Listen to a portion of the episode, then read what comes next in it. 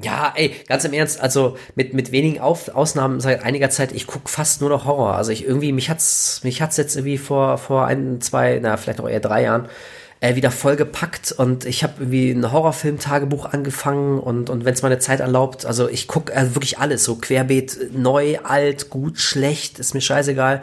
Ich guck das alles weg ähm, und, und ich guck echt wenig anderen Kram noch. Also das ist echt eine Ausnahme, wenn ich irgendwas anderes schaue. Von daher, ähm, ja, es ist echt mein absolutes Herzensding. Also über über Horrorfilme kann ich ohne Vorbereitung sofort immer stundenlang labern. Ey, kein Problem. Hallo, ich möchte gern Film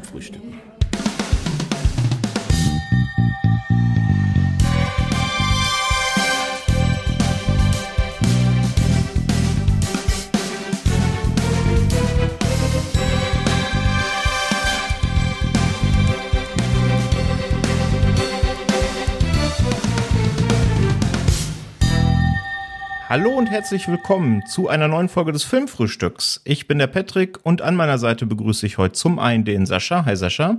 Hallo. Hi. Und auf der anderen Seite freuen wir uns sehr, dass wir für diese Folge mal wieder einen ganz lieben Gast gewinnen konnten. Seines Zeichens, ich denke, das kann man durchaus so sagen, Horrorkonnoisseur aus Leidenschaft, kannst ja vielleicht gleich selber nochmal sagen.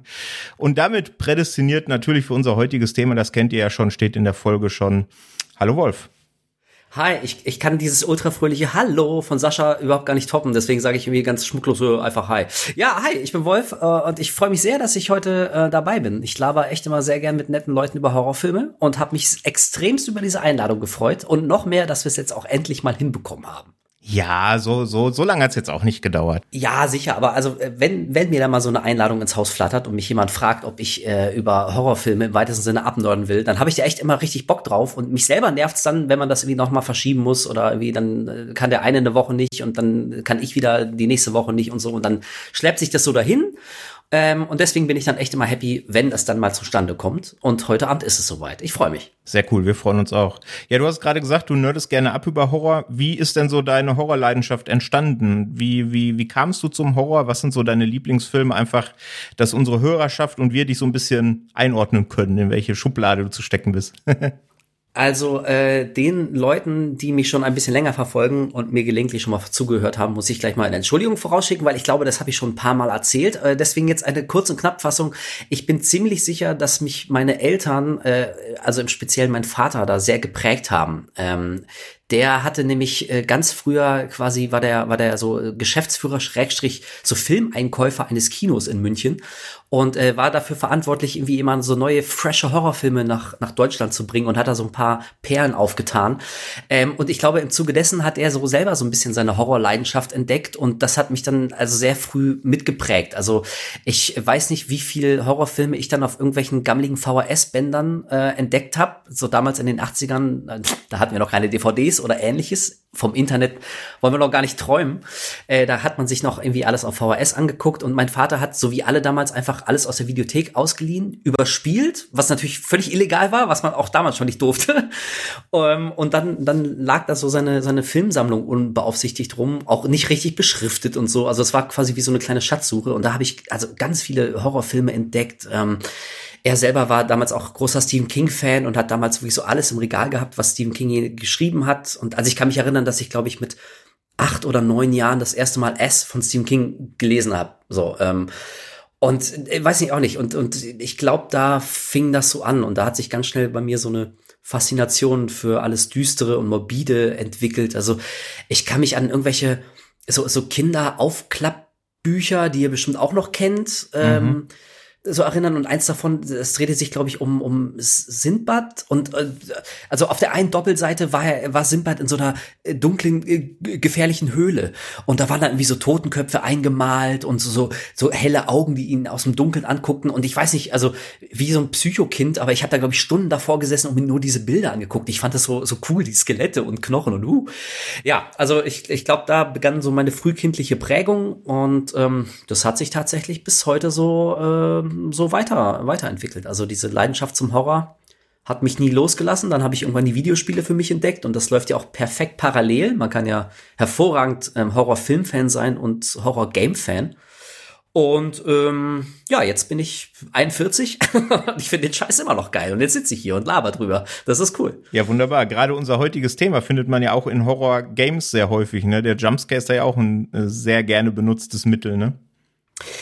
Oh ja. Ähm, ähm, und also um vielleicht mal so die, die Stoßrichtung gleich so ein bisschen vorwegzunehmen. Ich persönlich bin überhaupt kein Fan davon. Also wir werden ja bestimmt auch noch ein bisschen tiefer in die Materie einsteigen und es gibt natürlich ganz fantastische Jumpscares und wie immer gibt es Ausnahmen von der Regel. Aber so im Großen und Ganzen, äh, also wenn du mir einen Film präsentierst, der primär auf Jumpscares setzt, ähm, dann krieg ich direkt Pickel. Also äh, bin ich, finde ich total ungeil. Nervt mich tierisch, aber darüber wollen wir reden. ja, da kommen wir auf jeden Fall noch zu.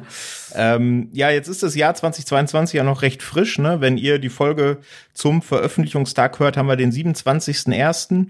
Was war denn so in 2021 so ein Film, den du so als Horror-Geheimtipp mitgenommen hast, wo du sagst, der hat dich richtig überrascht, den fandst du richtig geil oder der hat irgendwie viel zu wenig Aufmerksamkeit bekommen aus deiner Sicht? Gibt's da irgendwas?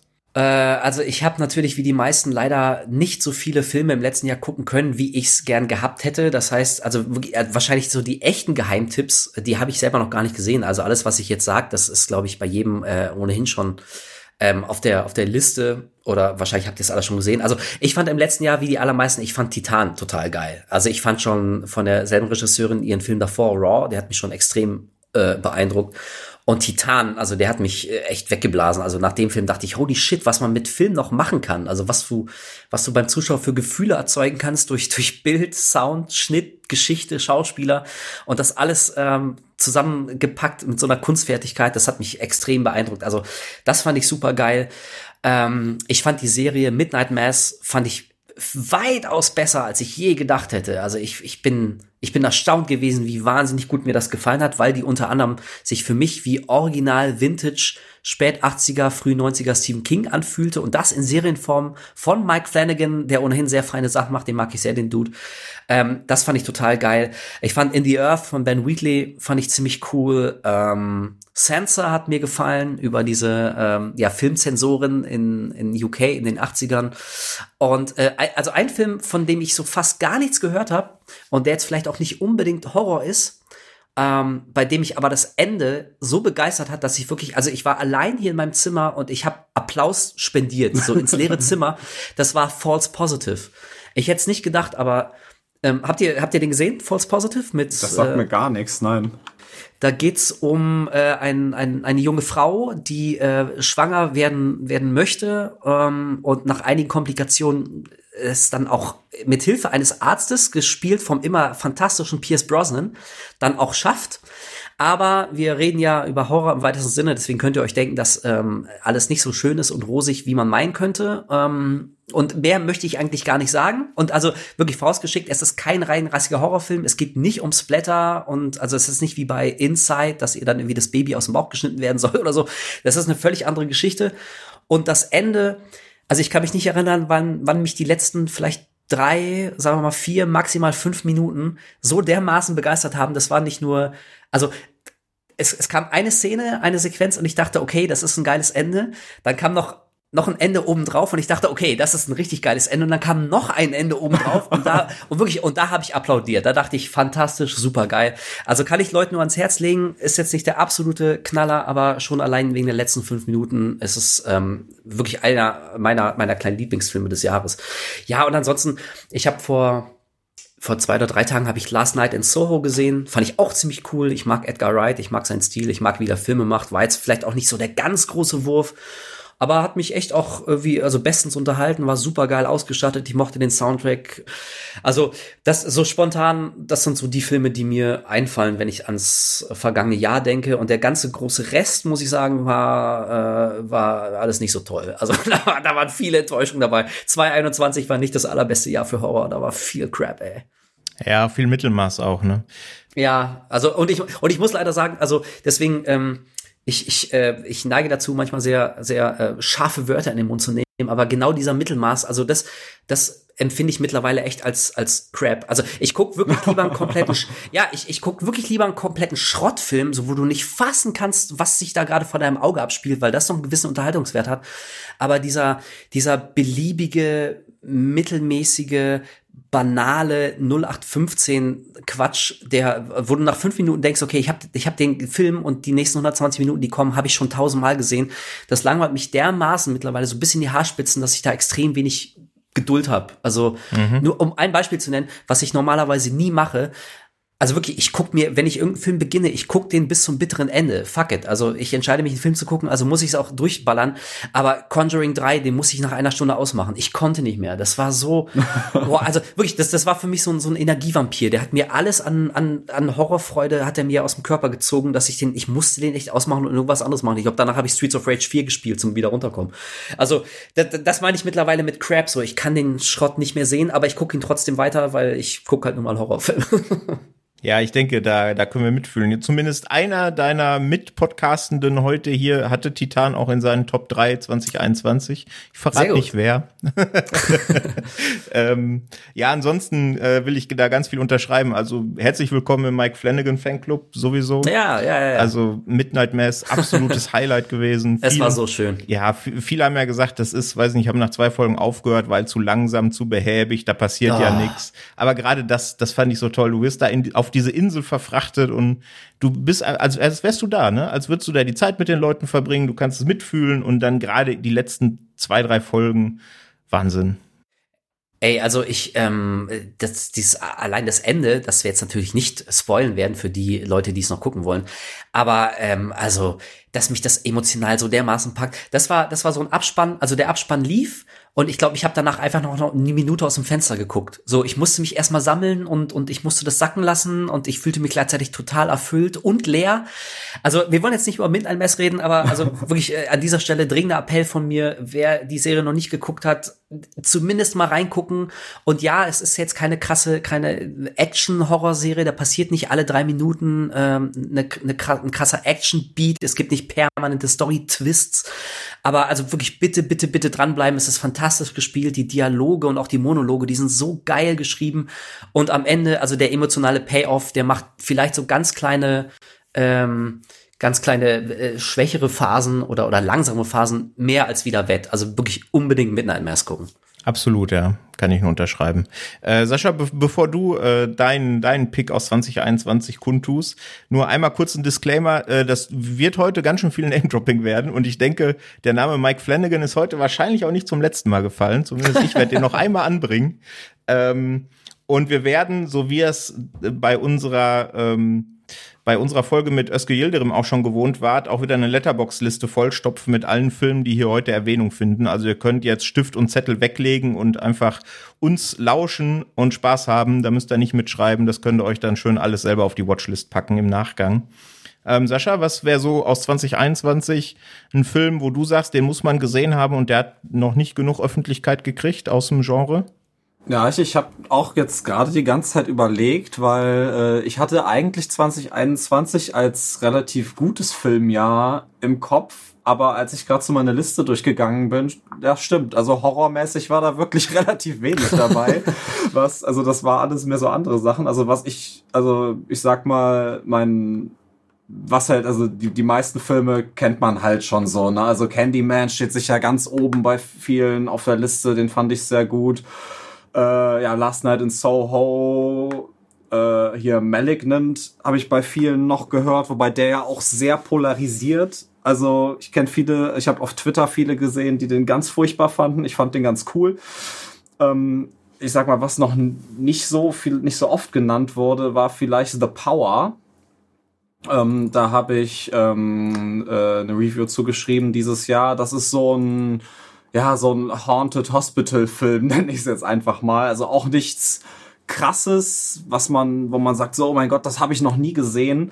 Aber äh, ja, das spielt halt in den 70ern in einem Krankenhaus und da fällt halt der Strom aus und da ist eine, ähm, eine Krankenschwester, die gerade ihre erste Nachtschicht in diesem ähm, Krankenhaus übernimmt während dieses Power-Outings und ja, da passieren halt Geistersachen. Ne? Also das ist nix, das, das ist nix überkrasses, aber vielleicht ähm, hatte das der eine oder andere noch nicht auf dem Schirm. Also ich habe jetzt auch gerade letztens hat mir der Markus bei uns aus dem Team nochmal getweetet, dass er den jetzt aufgrund meiner Review gesehen hatte und der war auch sehr positiv davon überrascht.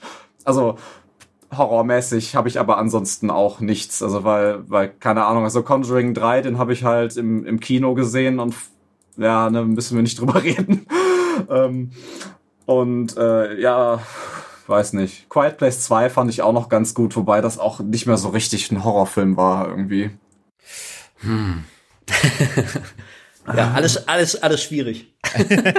ja, die, die Sache mit Sequels und so, ne, das ist immer eine, äh. ja. Also wenn, wenn ich noch ganz kurz äh, nach vorne stellen möchte, den hat man leider außerhalb von Festivals in Deutschland noch nicht gesehen, aber der stammt eigentlich aus dem letzten Jahr, ist The Medium.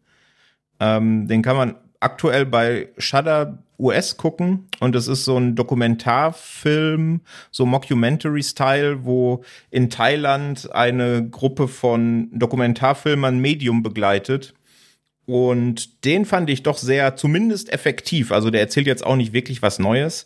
Der setzt natürlich wie viele von diesen Mockumentary oder auch Found-Footage-Sachen, da kommen wir später auch noch zu, auch schon hart auf Jumpscares. Hat aber tatsächlich einen der besten Jumpscares des letzten Jahres und deswegen passt oh. er vielleicht ganz gut. Hat auch äh, der Kollege Hacker von Devils and Demons bestätigt, der äh, gesagt hat, das war so sein liebster Jumpscare in der letzten Zeit. Von dem her, da könnt ihr gerne mal die Augen auflassen, der war ganz cool. Und ansonsten, ja, kommen wir ja, kommen wir ja noch zu ein, zwei Filmtipps im Laufe der Folge.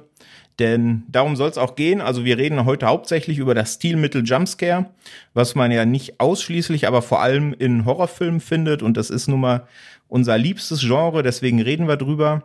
Und wir wollen auch ein bisschen auseinandernehmen, wie funktioniert ein Jumpscare eigentlich? Zumindest theoretisch. Wie, wann funktioniert er für uns? Wann funktioniert er für uns nicht? Äh, was waren die Filme, die vielleicht ein bisschen zu viel auf Jumpscares gesetzt haben oder vielleicht auch tatsächlich fantastische Jumpscares hatten?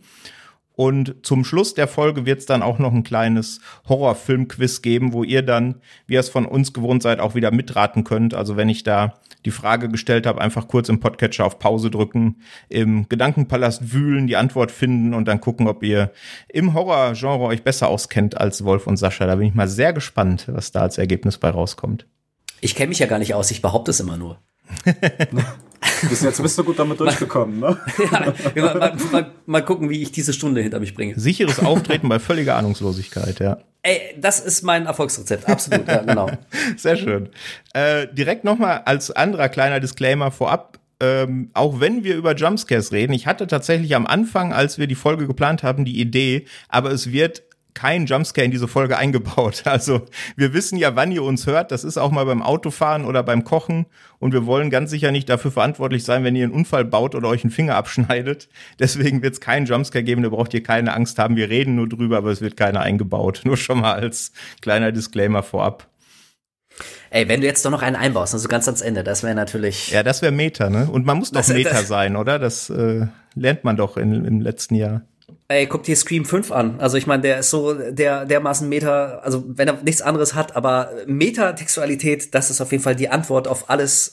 wenn du sonst keine Antworten hast, dann werd auf jeden Fall Meta. Absolut. Einfacher geht's ja gar nicht. Mehr, mehr Meta als Facebook, ne? Absolut, naja. ja. Äh, genau, aber kommen wir mal zum Thema Jumpscare und wie funktioniert denn eigentlich ein Jumpscare? Das ist ja eigentlich eine ganz geschickte Frage. Ich denke, jeder von uns kennt es, auch wenn ihr vielleicht nicht so viel im Horrorgenre unterwegs seid wie wir, weil der kommt ja auch tatsächlich in Blockbustern vor, die den Weg ins Kino finden. Ne? Du hast es gerade gesagt, Scream 5 kann man durchaus als Blockbuster bezeichnen. Jo. Der lebt natürlich auch zum Teil zumindest von Jumpscare. Gerade im Slasher-Genre ist es ja ein gern gewähltes Mittel. Wolf, kannst du dich noch erinnern, was so der erste Jumpscare war, den du so bewusst wahrgenommen hast, wo du dich so richtig erschrocken hast, was dir bis heute im Gedächtnis geblieben ist? Puh, das mag möglicherweise, ähm, ich kann jetzt irgendwas behaupten, das kann ja kein Mensch kontrollieren. Haha. Aber äh, also ich, ich kann mich, ich kann mich sehr gut ähm, an der Weiße Hai erinnern. Auch den habe ich irgendwann auf der VHS-Kassette meines Vaters gefunden. Und da gibt's diese eine Szene, äh, die sind da unter Wasser und, und tauchenderweise wollen die das Schiffswrack da untersuchen. Und auf einmal sieht man dann so den halb ab angenagten Kopf von so einer Wasserleiche mit so einem halb raushängenden Auge und kommt so ins Bild und, äh, und da gibt's einen Geräusch dazu. Und also in meiner Erinnerung war das das erste Mal, dass ich mir wirklich so wahnsinnig tödlich ähm, erschrocken habe. Also entweder es war entweder der oder es war bei Die Fliege, bei dem Remake von David Cronenberg. Ähm, nach äh, nach einer dieser dieser Teleport Sessions ähm, ach genau nach nachdem Seth Brundle sich das erste Mal selber teleportiert hat wo er die Fliege damit in dem Teleport ist ähm, da zoomt die Kamera so, so langsam an dieses Guckfenster ran und, und ich, ich meine mich erinnern zu können, so habe ich es im, im Kopf, so habe ich es abgespeichert, dass dann irgendwie von innen so seine Hand so dagegen knallt. Und also entweder der Jumpscare oder der weiße Hai, einer von den beiden, die waren es, glaube ich. Und ich habe mich so dermaßen bei beiden erschrocken. Jesus Christ. Also ich bin echt froh, dass was ich so sieben, acht, neunjährige äh, im Regelfall keine Herzinfarkte bekommen, weil ich glaube, sonst sonst hätte ich wahrscheinlich einer litten. Das, äh, das fand ich extrem prägend. Und äh, also dann kam natürlich noch noch viele, viele mehr. Manche waren gut, manche waren nicht gut, manche waren prägend, manche hast du auch direkt wieder vergessen. Aber ich glaube, so diese beiden Filme, ja, damit hat's hat's bei mir angefangen, Jumpscare-technisch. Damit hat's angefangen. Sascha, kannst du dich auch noch erinnern? Was war dein erster, der dir heute noch in Erinnerung ist? Boah. ich würde sagen, es ist wahrscheinlich irgendwas, ähm, also oder, lass mich, hier muss ich kurz ausholen. Also ich habe mit Horrorfilm erst relativ spät angefangen, also ich bin jetzt auch noch nicht so alt, so, ähm, aber ich behaupte, ich äh, ich schiebe alles auf James Wan und behaupte, das war wahrscheinlich irgendwie der erste Conjuring oder Insidious oder so. Wahrscheinlich Conjuring, der kam vorher. Äh, aber was genau, weiß ich da auch nicht. Also irgendwas da, irgendwas mit Geistern und ins Gesicht. ja, gerade so Conjuring und Insidious habe ich gleich vielleicht noch ein, zwei Beispiele, weil die tatsächlich bei mir auch auf der Positivliste sind. Also klar, äh, das ganze Conjuring-Franchise hat dann später, wenn man so Richtung The Nun und äh, Konsorten denkt, da schon ein paar arge Dämpfer. Aber so zumindest den ersten Conjuring, den ersten Insidious, die schaue ich immer noch gerne. Und gerade was Jumpscares angeht, finde ich, äh, haben die das auch schon ganz gut gemacht. Ähm, ja, was generell bei so einem Jumpscare natürlich wichtig ist, ist, äh, dass der im Grunde ja aus drei oder ganz oft aus drei äh, Teilen besteht. Ne? Du hast am Anfang diesen Spannungsmoment, ne? also bestes Beispiel, typischer Haunted House Horrorfilm. Unsere Figur wacht im Bett auf und hört, es knarzt irgendwie am Schrank oder im Nachbarzimmer und kommt dann auf die tolle Idee nachzugucken, was es ist, statt einfach weiterzuschlafen. Dann hört man so ein bisschen die wabernde Musik im Hintergrund und langsam geht die Figur ins Nachbarzimmer. Und dann kommt ganz oft, zumindest auch heutzutage in den Jumpscares, erstmal dieser Relief-Moment, ne, diese Erleichterung. Die Figur macht das Licht an im Zimmer, die Musik hört auf und man sieht nichts, einfach ein ruhiges Zimmer, wie man es eben auch erwarten würde. Und dann kommt eben tatsächlich die Überraschung in dem Szenario wahrscheinlich dann, sobald er das Licht dann im Zimmer aufmacht und eigentlich wieder ins Bett gehen will, dann kommt der große Scare, der Sound dreht auf, irgendein Schrei ertönt, irgendein Sound ertönt und irgendwer steht plötzlich vor ihm. Ne? Das ist ja so der typische Build-up bei einem Jumpscare. Aber das ist auch was, das hat sich über die Jahre, ich weiß nicht, Wolf, ob du das auch so siehst, schon ein bisschen abgenutzt, ne? Also ganz oft, wenn ich Horrorfilme guck und dann wird so dieses Suspense aufgebaut, dann weiß ich, ja, zu dem Moment, wo die Musik jetzt quasi ihren Höhepunkt erreicht, kommt eh nix, sondern da gibt's erstmal noch einen kleinen Relief-Moment und dann kommt's erst ins, dann springt mir erst irgendwas ins Gesicht, oder? Ist bei dir auch so? Ey, pass auf, ähm, ganz kurz, ich möchte von wegen springen. Ich möchte noch einmal ganz kurz zurückspringen, weil ich die ganze Zeit, also ich höre dir aufmerksam zu, aber ich äh, die ganze Zeit dieses, diese, äh, was war der erste Jumpscare, die Frage. Pass auf, es war nämlich so. Ich muss noch mal ganz kurz zu meiner Antwort zurück. Bei die Fliege, ich habe kompletten Quatsch erzählt. Es war nämlich so in die Fliege im Remake und dann beantworte ich deine Frage, aber um das noch mal klarzustellen. Ja klar. Ähm, es war nämlich so, dass Seth Brundle im Film schickt doch erst einen Affen durch diesen Teleport. So und dann kommt der Affe im zweiten Teleport an und Seth Brundle macht irgendwie guckt freudig rein und denkt, ey cool, hat er geklappt und dann sehen wir als Zuschauer, dass der Affe aber nur noch so ein, so ein äh, auf links gezogener Fleischklumpen ist, der noch so zuckt. Und das ist so unfassbar ekelhaft und so grausam. Dieser arme Affe ist echt nur noch so ein, so ein Stück zuckendes Fleisch. So, und dann geht Seth Brundle selber da rein und äh, der zweite Teleport geht auf und der Nebel kommt raus und die Kamera fährt so ganz, ganz, ganz, ganz, ganz langsam da so ran. Und ich weiß noch, dass ich voll Angst hatte, weil ich ja davor gesehen habe, was mit dem Affen passiert und ich dachte, oh Gott, was sehen wir jetzt? Und diese Kamera fährt so wahnsinnig langsam daran an, dass ich, ich weiß noch, als Kind habe ich, habe ich dann irgendwie alle, alle zwei Frames so Pause gedrückt. Also die, die Sequenz dauert irgendwie vielleicht nur 20 Sekunden, aber ich habe, glaube ich, 10 Minuten gebraucht, um sie zu gucken, weil ich immer wieder Pause gedrückt habe, dann kurz weiter, Pause, kurz weiter, weil ich mich nicht erschrecken lassen wollte. Also ich war quasi auf einen Jumpscare konditioniert, der dann aber gar nicht kam. David Cronenberg war so clever und so gut und so selbstbewusst in seiner Fähigkeit als Regisseur, dass er so einen billigen Jumpscare gar nicht brauchte. Richtig, so war's. Also war mein erster doch der weiße Hai. So, und jetzt zurück zurück zu dem, ähm, ja, also, ey, wenn ihr mich fragt, also abgenutzt ist, ist wirklich gar kein Ausdruck. Ich finde, ähm, das ist, das ist nicht mal, nicht mehr, nicht, nein, nicht mal mehr nur noch ein Klischee. Das ist, ähm, also ich finde, Jumpscare ähm, der kann ja durchaus, der hat ja auch manchmal seine Berechtigung. Und wenn man den kunstvoll einflechtet und den schön aufbaut, dann, dann kann es ja auch echt was richtig Geiles sein. Wir haben vorhin ganz kurz über Mike Flanagan gesprochen und du hast ja gerade schon gesagt, der wird vielleicht noch ein, zwei Mal genamedroppt hier. Und da habe ich auch direkt so ein, zwei Szenen äh, vor Augen, die man dann auch nennen kann. Aber wenn man das eben nicht so kunstvoll macht, wie zum Beispiel ein Mike, Mike Flanagan, dann ist das natürlich was, ähm, naja, das siehst du halt aus drei Meilen Entfernung. Also genau wie du es beschrieben hast. Du weißt ganz genau, wenn die, wenn die Geigen hochfahren, da kommt jetzt erstmal nichts und dann kommt dieser oh, Moment und drei Sekunden später kommt dann aber der Jumpscare. So und und auch, selbst daraus kann man ja vielleicht irgendwie noch eine nette, schöne Szene machen. Und da habe ich gerade konkret ein, ein Negativbeispiel bei Scream 5 zum Beispiel. Also genau mit diesem Gag, dass man quasi weiß, wann ein Jumpscare kommt und wann nicht, spielen die, aber so oft, dass es sich das dann auch schon wieder abnutzt. Also dieses, ich will es jetzt nicht spoilen, aber diese Szene im Haus, irgendwie äh, hier der der Sohn von der von der ähm, mit den Küchenschranktüren. Da. Genau. Ja. So beim ersten Mal ist es noch nett, beim zweiten Mal denkst du, ja okay, wir haben es gerafft, und beim dritten Mal nervt es dich irgendwie so, weißt du. Also äh, also ich finde es mittlerweile ist äh, wahnsinnig schwierig und das braucht wirklich eine große Kunstfertigkeit und jemand, der genau weiß, was er tut. Ähm, wenn du, wenn du den Jumpscare zu etwas anderem machen willst als einfach nur ein Jumpscare, dann reicht's aber nicht, den quasi dreimal zu wiederholen und dreimal zu sagen, Edgy Badge, er kommt immer noch nicht und beim vierten Mal kommt er dann. Das ist einfach nur, also Wiederholung oder irgendwas so lang zu ziehen wie ein Kaugummi, das macht die Sache am Ende nicht besser. So, du weißt ganz, er kommt so oder so. Es wird einfach nur hinausgezögert und meine Nerven werden da, werden da sehr strapaziert. Und Ihr habt es gerade gesagt und deswegen, ey, pass auf, wir kommen so oder so drauf zu sprechen, deswegen sage ich es direkt. Ich mache mich komplett unbeliebt bei, bei all euren Zuhörern. Fuck it, ich sag's einfach, ich hasse James Wan. Wirklich, sorry, aber ich, ich, also nein, nicht den Typen, ist glaube ich ein super ja, cooler ja, Typ, so geiler, geiler Dude. Aber ich hasse die Filme, die er macht. Ich hasse, wie er die Filme macht. Wirklich, wenn ich, wenn ich sehe, irgendwas hat, da hat James Wan seine Finger im Spiel, ich krieg direkt schlechte Laune. Das einzige, die einzige Ausnahme ist jetzt gerade, ich weiß nicht, ob ihr es auch schon entdeckt habt, auf Netflix hier, hier Archive äh, 81. Archive 81, ja. 81, mhm. genau. Äh, produziert von James Wan und ich muss sagen, ich bin aufs Positivste überrascht, weil ich davon zum Glück noch gar nichts sehe. Also was auch immer der genau da mit der Produktion zu tun hatte.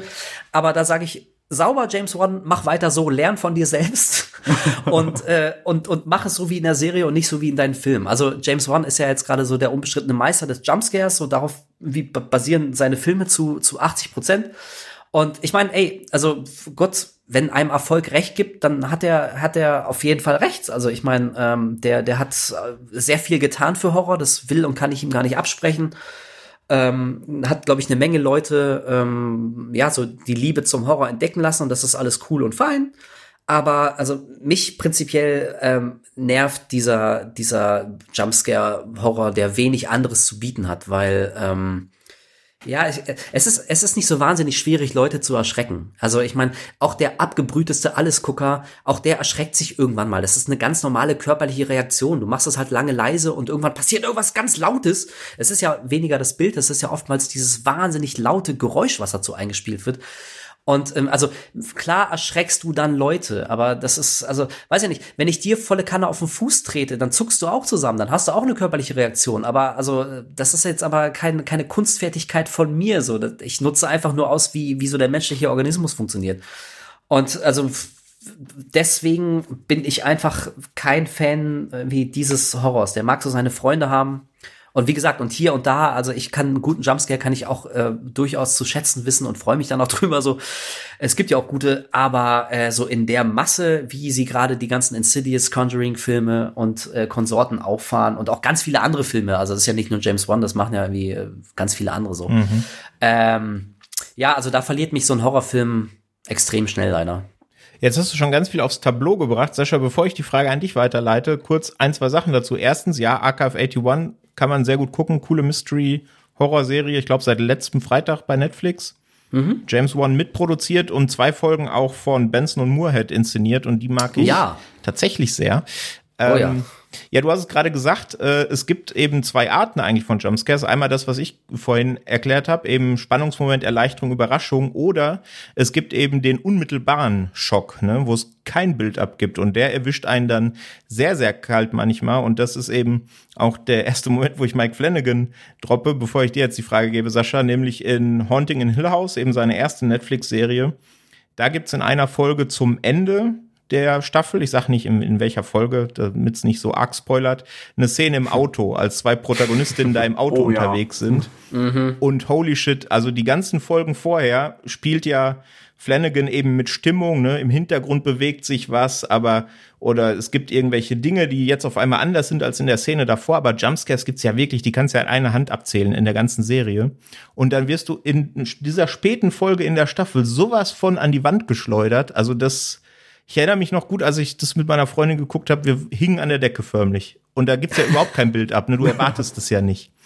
Und das ist eben der zweite, ne? Also, Sascha, wie siehst du das? So diesen Suspense, also verzögerten Jumpscare oder diesen Schock-Jumpscare? Was ist dir da lieber?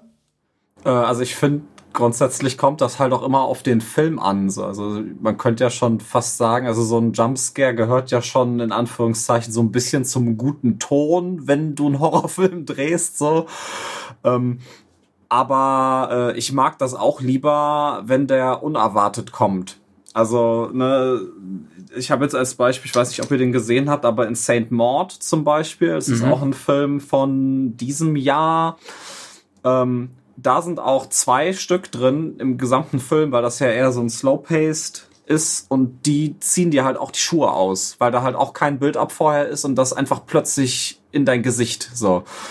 Und ähm, klar, wenn du dann auf der anderen Seite sowas wie Sinister hast oder so, ähm, weiß nicht, ne? Ist, also es, es kommt halt immer auch stark darauf an, wie, also wie der Film sich halt äh, präsentiert. Also wenn, wenn du halt so ein Sinister, um das Beispiel jetzt mal weiter fortzuführen hast, der, bei dem würde das nicht funktionieren, weil du halt eh die ganze Zeit eh auf, okay, hier ist dunkel, hier kommt gleich was um die Ecke, da, da achtest du, da hast du dein, dein Guard eh schon irgendwie oben, ne, und achtest so ein bisschen da drauf und bist darauf vorbereitet.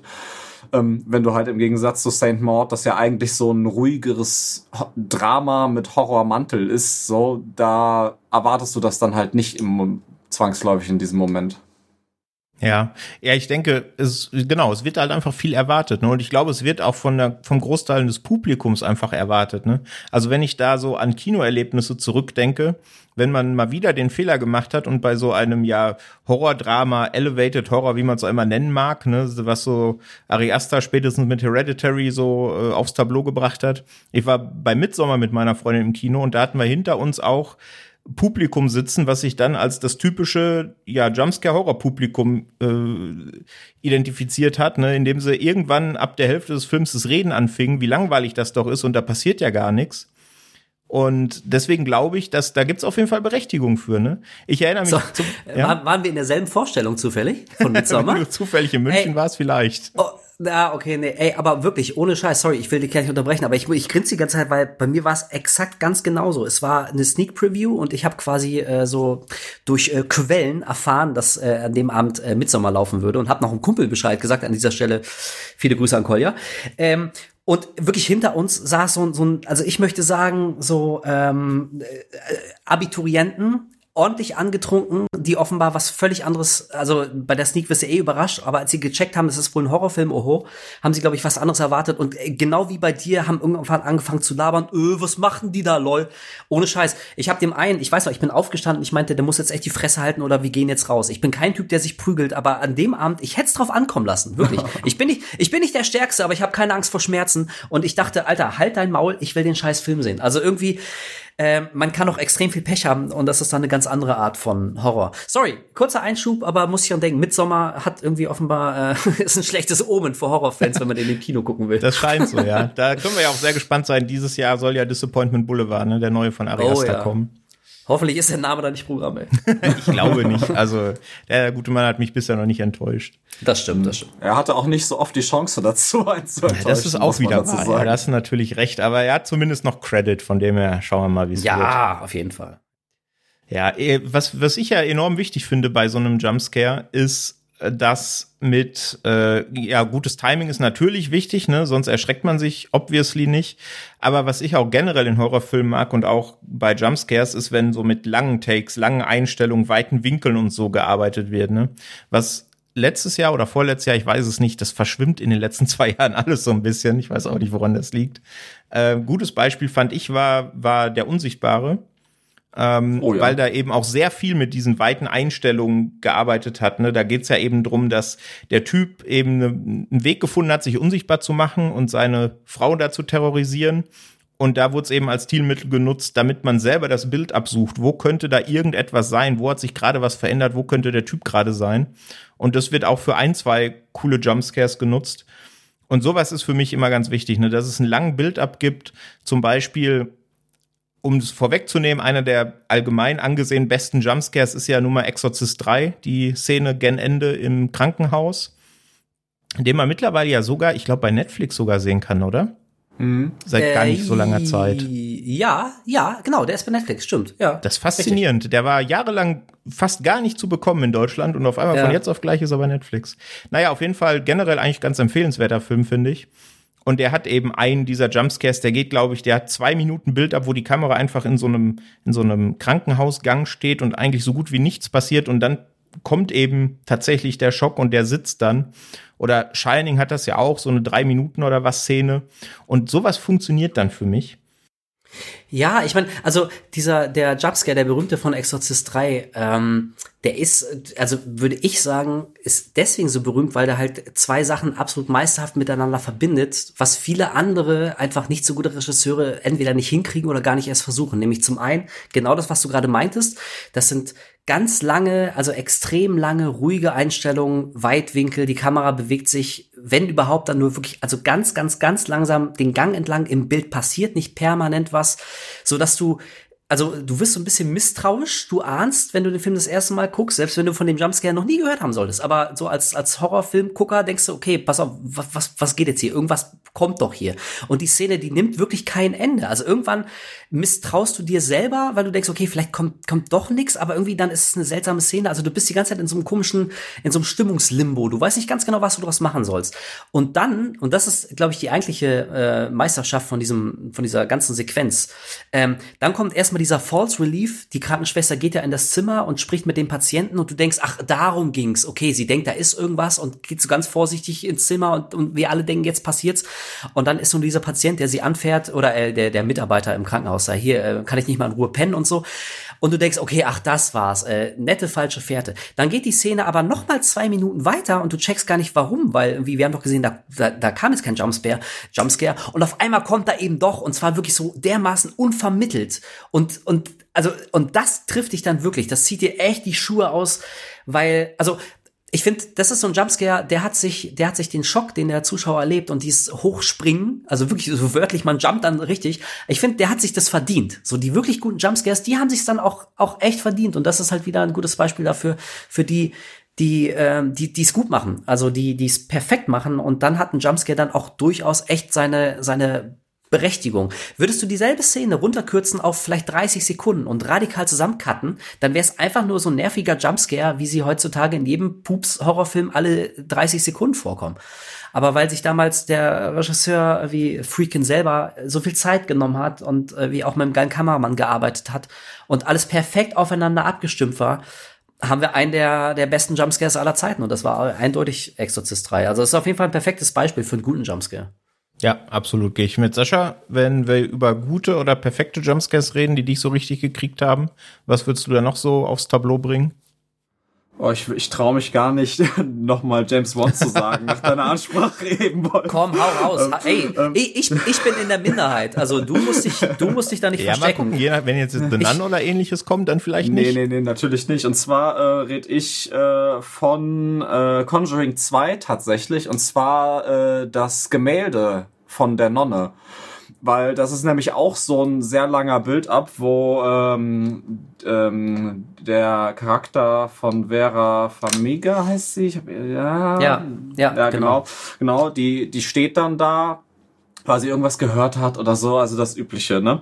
Und ähm, dann sieht man an der Seite so einen Schatten lang wandern von dem Raum und äh, dieser Schatten wandert in das Gemälde eines, also von, von der, von der Nonne, ne, um die es ja quasi in Conjuring 2 geht. Und ich finde, dieser Build-up, der ist so, also der ist so unangenehm lang. Weiß nicht, der hat, der, der kriegt, ich habe den Film jetzt eh schon ein paar Mal gesehen und der kriegt mich trotzdem jedes Mal, weil also du, du siehst dann ja auch dann im Close-up dieses Bild und wie sie dann davor steht und ähm, wie das so, also wie das Bild auch plötzlich plastischer aussieht und nicht mehr halt zweidimensional und weiß nicht, das kommt dann so ganz, trot, also trotzdem total unerwartet, das, also der Jumpscare dann an sich, ne? Und deswegen, weiß ich, mich, mich holt der zum Beispiel jedes Mal wieder ab. Also den finde ich sehr gut. Ist ja auch nicht alltäglich, dass dir so ein Bild entgegenrennt, ne? Von ja. dem her kann man es ja auch nicht so richtig erwarten. Ja. Ja, und ich meine, also, wenn wir über gute Jumpscares reden, dann haben wir natürlich die Klassiker. Also das Ende von Freitag der 13. 1 ist, äh, also ist absolute Legende. Ja, klar. Ähm, auch, also ich weiß, ich glaube, man kann da eigentlich drüber reden, aber vielleicht gibt's den einen oder anderen, der hat Freitag der 13. immer noch nicht gesehen und guckt den bald, deswegen wollen wir es gar nicht verraten. Aber da hatte Tom Savini als Make-up-Artist, das war seine Idee, dann noch diese Sequenz dran zu hängen, weil er meinte, ey komm, lass mal was Geiles machen. Ähm, und es funktioniert bis heute, das ist echt super geil. Ähm, vorher gab's noch Carrie, diese berühmte Sequenz, wo die Hand auf einmal so aus der Erde bricht und du rechnest überhaupt nicht damit. So, das sind einfach Sachen, die funktionieren, die sind geil und die haben sich völlig zurecht ihren, ihren Platz so in der Filmhistorie ähm, auch erarbeitet. Und also, wenn ich an, an gute Jumpscares denke, fällt mir spontane Szene ein, die man wahrscheinlich gar nicht so richtig als Jumpscare klassifizieren würde, aber eigentlich ist es schon einer. Und ich glaube, äh, weshalb man sie gar nicht so als äh, Jumpscare definieren möchte, ist, glaube ich, dass es kein lautes, schrilles Geräusch dazu gibt, sondern wie es passiert irgendwie einfach, nämlich der erste Auftritt von Leatherface in äh, Texas Chainsaw Massacre. Oh, also ja, wo, wo ja. die wo, wo die Teenies noch so im Haus sind und gucken sich so vorsichtig um und und und wissen gar nicht so, wo, dass sie buchstäblich in die Höhle des Löwen geraten sind. Und auf einmal geht so diese Tür auf, Leatherface steht da, dann hast du noch zwei Sekunden äh, die, die Kamera so pant so an Leatherface hoch und dann siehst du ihn aber wieder so aus der Totalen, wie er mit dem Hammer auf die Typen draufhaut. Du siehst in Nahaufnahme die, die zuckenden Beine. Leatherface zieht ihn aus dem Bild und kracht die, die Tür wieder zu. Die ganze Sequenz dauert vielleicht zehn Sekunden. Du checkst gar nicht, was irgendwie alles passiert ist, aber es ist so fucking, du erschreckst dich so dermaßen, wenn du nicht weißt, was kommst, ohne dass es irgendwie lauter wird als normal. Also du hast noch nicht mal Musik. Es gibt kein, kein Musical Coup. Du, du, du hast einfach nur einfach nur die die äh, Umgebungsgeräusche und ähm, also das ist für mich einer der der der geilsten Jumpscares oder eben auch nicht ähm, der der Filmgeschichte sehe ich bis heute wahnsinnig gern. Also wie gesagt, es gibt oder ähm, bei The Ring zum Beispiel, da gibt's diese Szene, äh, Naomi Watts ist äh, da in der Hütte dieses, dieses alten Pferdezüchters, gespielt von Brian Cox auf der Insel, wie auch immer er hieß, keine Ahnung, und guckt sich da irgendwie nochmal das Tape an oder, oder irgendwelche Informationen auf Videoband und starrt so ganz gebannt irgendwie äh, auf den, auf den Monitor und wir sehen, was sie sieht im Screen. Und dann gibt's wieder Umschnitt, man sieht sie so halb von vorne, wie sie auf den, auf den Monitor guckt, auf den Fernsehscreen. Und auf einmal steht Brian Cox hinter ihr im Bild und der war vorher nicht da. Auch hier, es gibt kein, keine schrillen Geigen, kein äh, aber ich kenne mindestens eine Person, die hat sich so erschrocken, weil auf einmal der Typ da einfach stand. Weißt du, also auch so geht ein, geht ein Jumpscare so. Der, der, der geht dann wahrscheinlich bei den meisten Leuten völlig, völlig vorüber und manche Leute haben es vielleicht nicht mal gecheckt, dass man Brian Cox da sieht oder dass man ihn vorher nicht gesehen hat. Aber das sind so Sachen, da denke ich mir, okay, man kann ja auch so ein bisschen mit der, mit der Form eines Jumpscares spielen, so. Kriegt man was ähnlich vergleichbar Gruseliges hin, ohne dass es so nervenzerfetzend laut wird? Oder kannst du das irgendwie in einer anderen Art und Weise vielleicht originell und innovativ innovativ verpacken. So, also dann bin ich, bin ich großer Fan davon, klar. Ja, wenn wir es gerade schon hatten mit äh, Conjuring 2 und der Nonne, da noch zu einem anderen Jumpscare, den ich jetzt vorgestern oder vor drei Tagen äh, nochmal gerewatcht habe in einem Film, wo man auch eigentlich nicht mit dem Jumpscare rechnet, aber was wunderbar passt, weil es dieselbe Darstellerin ist wie äh, die Dame, die The Nun in Conjuring spielt, nämlich in Mulholland Drive. Ähm, da gibt's eine Szene, also da gibt's ja sehr viele weirde Szenen, also mal Holland Drive von David Lynch, wer den nicht kennt, ähm, in einem Diner, wo sich eben zwei Menschen, zwei Männer unterhalten und das eigentlich eine ganz normale Schuss-Gegenschuss-Unterhaltungssituation ist. Aber der eine Typ meint eben, er hat diese Situation schon mal geträumt und es war alles genauso und draußen wäre irgendwas Gruseliges gewesen und er träumt da immer von und er will jetzt rausgehen und gucken, dass das eben, dass sich das auflöst, ne, dass er nicht mehr immer daran denken muss. Und dann gehen die beiden eben raus und gehen auf so eine Ecke zu und dann sieht man immer erst die Ecke und dann wieder die beiden, wie so ein Stückchen weitergehen, die Ecke, wieder die beiden und da passiert eigentlich ja gar nichts. Die gehen einfach dahin und es gibt auch keinen, keinen lauten Soundeffekt oder sowas. Einfach irgendwann kommt dann eben eine Gestalt äh, hinter der Ecke hervor. Hinterher bemerkt man dann, dass das eine obdachlose Dame war, die da hervorkommt, die aber durchaus sehr mitgenommen aussieht. Und der eine von den beiden bekommt dann eben einen Herzinfarkt. Hinterher erzählt der Film dann noch, warum das so war. Aber das ist für mich, finde ich, auch so einer, der kriegt mich jedes Mal wieder. Und der war auch, als wir bei Twitter mal so nach den äh, Lieblings-Jumpscares aus der Community gefragt haben, kam der auch das eine oder andere Mal. Und an dem muss ich nur gerade denken, weil es eben auch Bonnie Aarons ist, die da die obdachlose Dame spielt. Also genau die gleiche Schauspielerin, die die Nonne aus Conjuring spielt. Ja, und natürlich David Lynch, ne? Also wenn der Meister das Zepter in die Hand nimmt, dann kommt auch was Gutes bei rum. Total Absolut. geil. Also, ey, Spitzenszene auf jeden Fall. Und ich meine, das, das, das Ironische an der Szene ist ja, dass du im Prinzip, also der, der Typ im Diner, der eigentlich sagt er dir als Zuschauer ja, was passieren wird. Mhm. So, also und du bist ja auch schon so in dieser in dieser fiebrigen, albtraumhaften, surrealen Atmosphäre des Films gefangen, dass dir unterbewusst, ich glaube intuitiv weißt du, natürlich passiert jetzt wirklich was Schlimmes. Also die werden nicht um die Ecke gehen und da passiert nichts. Wir sind hier im Film Mulholland Drive von David Lynch. Irgendein Shit wird jetzt passieren. Also im Prinzip weißt du ganz genau, was, was, was gleich geschehen wird, weil der Typ es dir als Zuschauer gesagt hat.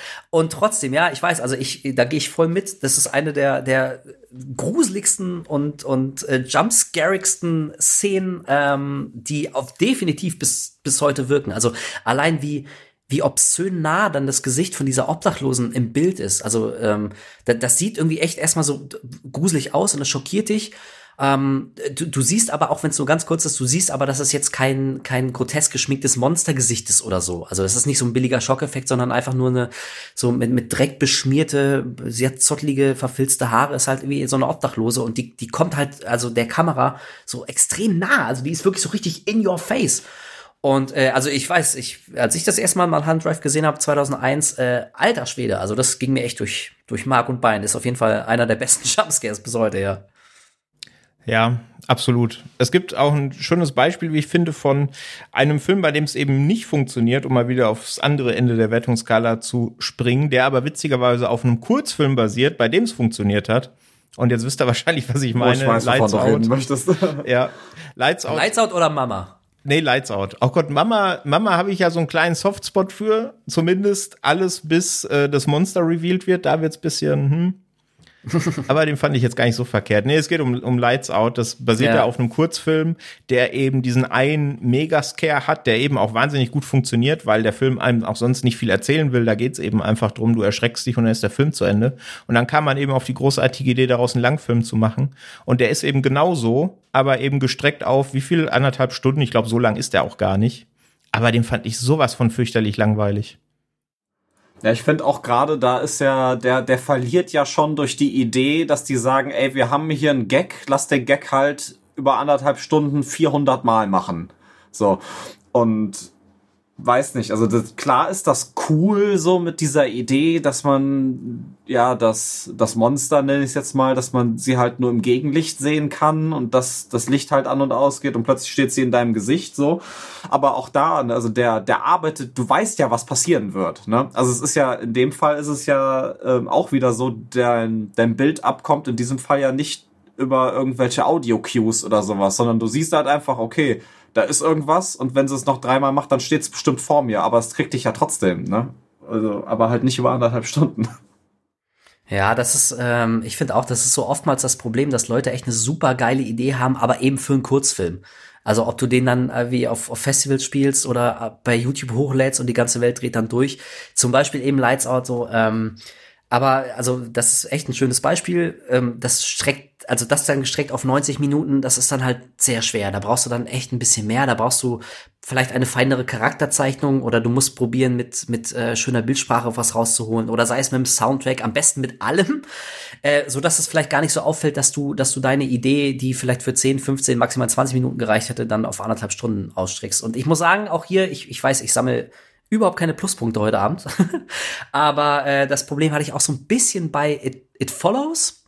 Ähm, fand ich auch eine super geile Idee. Ist auch ein Spitzenfilm. Also, wenn, wenn man jetzt äh, Lights Out mit It Follows vergleicht, das ist, also wirklich, ist es äh, äh, nicht, äh, nicht dasselbe Stadion, es ist nicht mal derselbe verdammte Sport. So, das, da liegen auf jeden Fall Welten dazwischen. Aber auch da dachte ich, ey, ähm, der Film hat sich keinen Gefallen damit getan, unbedingt auf Spielfilmlänge zu kommen. Und ich komme nur deswegen auf It Follows, weil der aber dann doch einen meiner absoluten Lieblings-Jumpscares der letzten paar Jahre hat, nämlich als der, der, der große, der Tall Man auf einmal da durch die Tür Oh kommt. ja.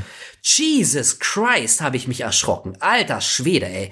Das war richtig geil und schon deswegen, ähm, also hat der Film immer so, äh, also da habe ich, ich bin kein Fan davon und ich habe irgendwie äh, ähm, auch direkt danach so ein bisschen an ihm rumgemäkelt, weil ich glaube ich einfach krass überhyped war. So alle kamen raus und ich dachte, Alter, jetzt kommt so der der Jahrhundert-Horrorfilm.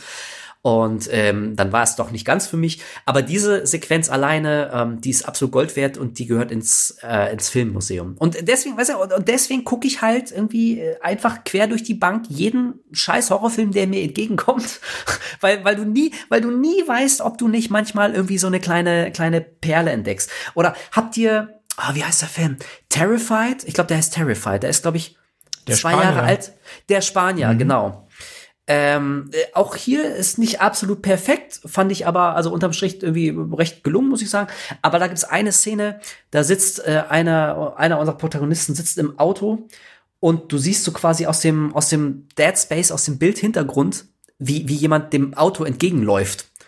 Ähm, ich ich will es gar nicht genau schildern, aber ähm, sobald du erkennst, was das für eine Gestalt ist oder, oder wie diese Gestalt aussieht, die diesem Auto da entgegenrennt, also wirklich, also je mehr du davon erkennst, so desto unheimlicher wird's. Und wenn du dann, äh, wenn du es dann so richtig in seiner kompletten Pracht siehst für so drei Frames, also das, das war mit so das Unheimlichste, das Gruseligste, was ich seit langer Zeit bei einem, bei einem Film hatte. Also äh, kennt, kennt ihr diese körperliche Reaktion, wenn die so richtig, wenn, wenn, wenn der Magen so runtersinkt, so, uh, weil, die- weil die was unfassbar Schlimmes, das zum Beispiel, das hatte ich auch, um noch mal ganz kurz zurück zu Mike Flanagan zu kommen, ähm, Haunting äh, in Hill House, äh, war, glaube ich, vielleicht zweite oder dritte Folge, als der Vater mit einem seiner Kinder auf dem Bett sitzt und ich weiß gar nicht, worum es geht in dem Dialog und, und, und der Vater sagt irgendwie, äh, it's gonna be alright oder so und wiederholt das zwei, dreimal.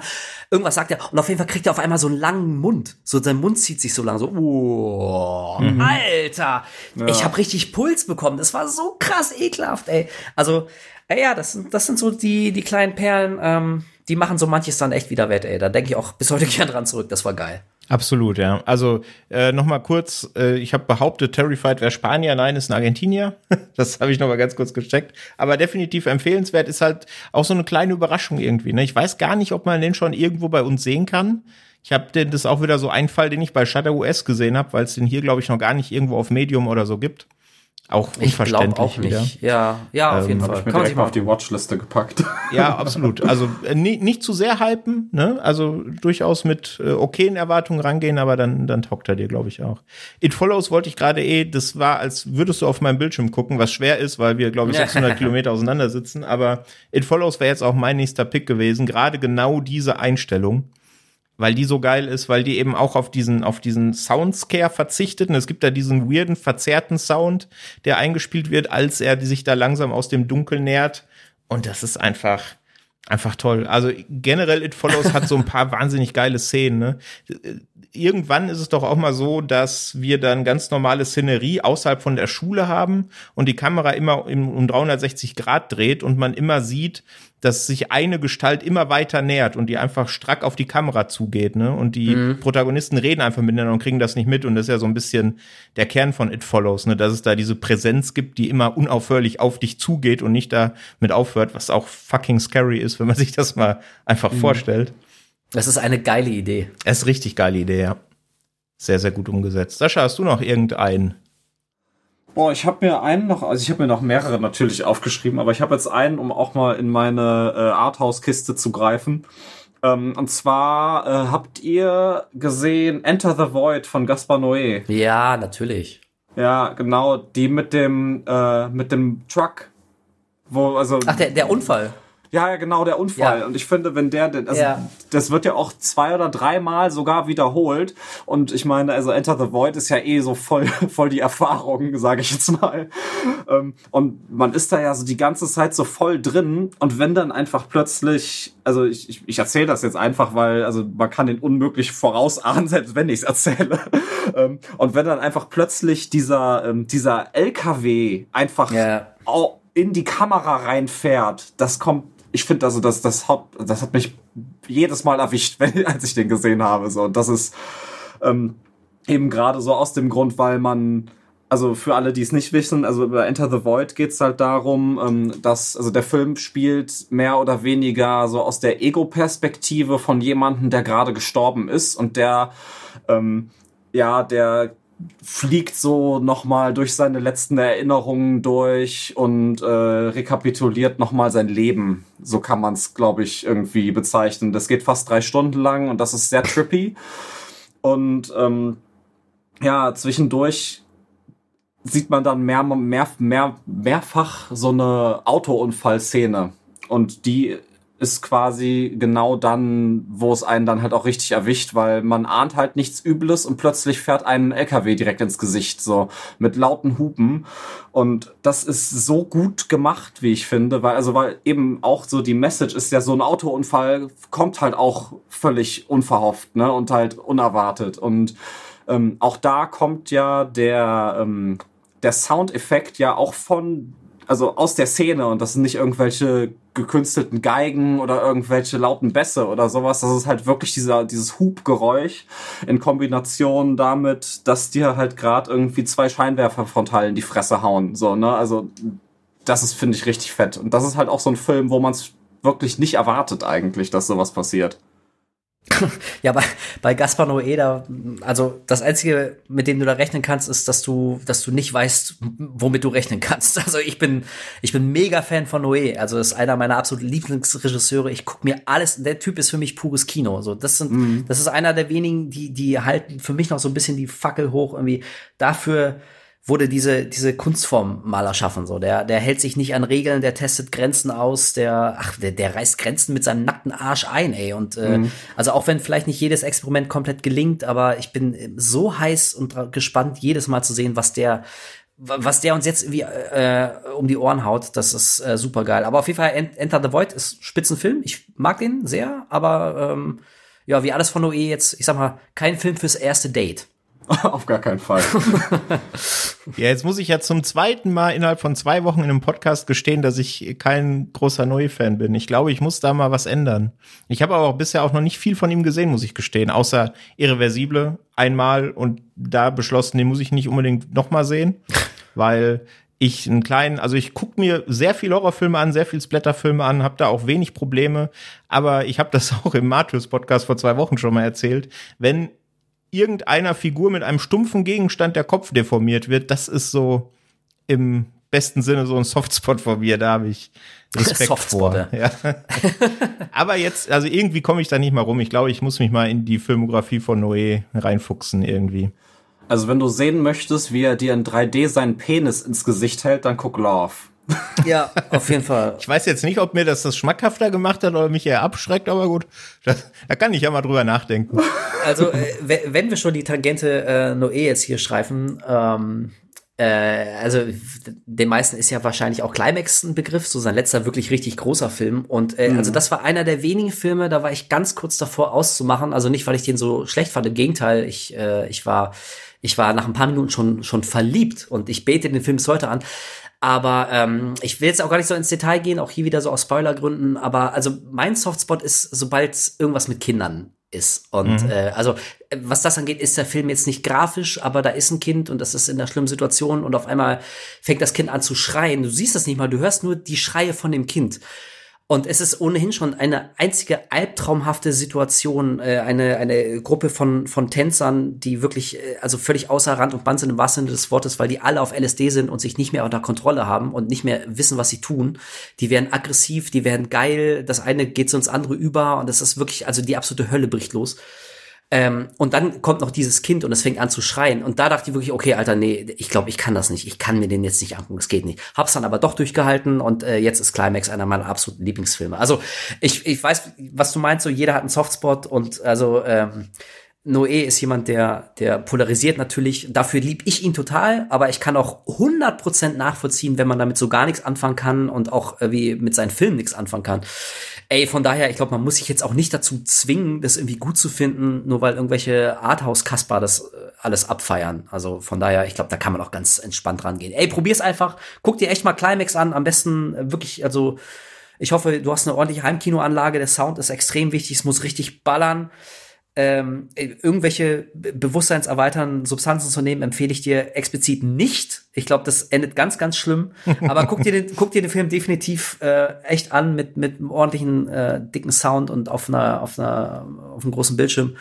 Ey, und dann kannst du ja gucken, ob du äh, damit was anfangen kannst oder nicht. Und dann können wir uns ja vielleicht noch mal drüber unterhalten. Ja, ich glaube, jetzt komme ich auch nicht mehr drum rum. Alles klar. Dann muss okay. ich muss ich jetzt durch. Gut. ja, wunderbar. Ja, welchen ich noch äh, auf, der, auf der Liste hätte, einer der äh, der Regisseur ist vorhin schon mal gefallen, der fällt eigentlich wahrscheinlich in so gut wie jedem Podcast, wenn man über Horrorfilme redet, weil es eben der große Name ist, obwohl er, wie wir vorhin festgestellt haben, erst zwei Filme äh, gemacht hat. Klar, Ari Aster in Hereditary. Sowieso ein Film, den ich über alles liebe. Äh, oh ja. Also den habe ich schon so oft gesehen und der find, ich finde den jedes Mal toll. Die Eröffnungssequenz ist eine der besten aller Zeiten. Die könnte ich, aber weiß ich nicht, da will ich drin leben in dem Puppenhaus. Nein, will ich nicht, weil mir das alles zu abgefuckt ist. aber so diese Szene als äh, ja, kann man davon ausgehen, dass man Hereditary gesehen hat? Na, spoilern wir es mal besser nicht.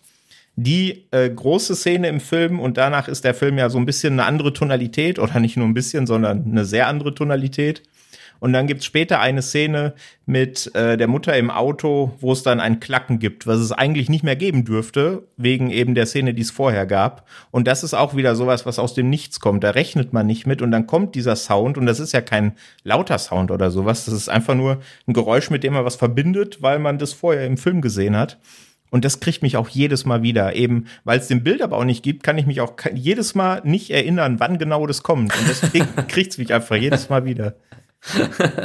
ja, Hereditary ist sowieso, also ich weiß nicht, ob ihr, wahrscheinlich habt ihr über den auch schon einen Podcast gemacht, wenn nicht, dann verdient er, also über den Film allein kannst du locker drei Stunden sprechen. Das ist, ähm, wir, wir sind jetzt hier von, wir hangeln uns von einer Tangente zur anderen.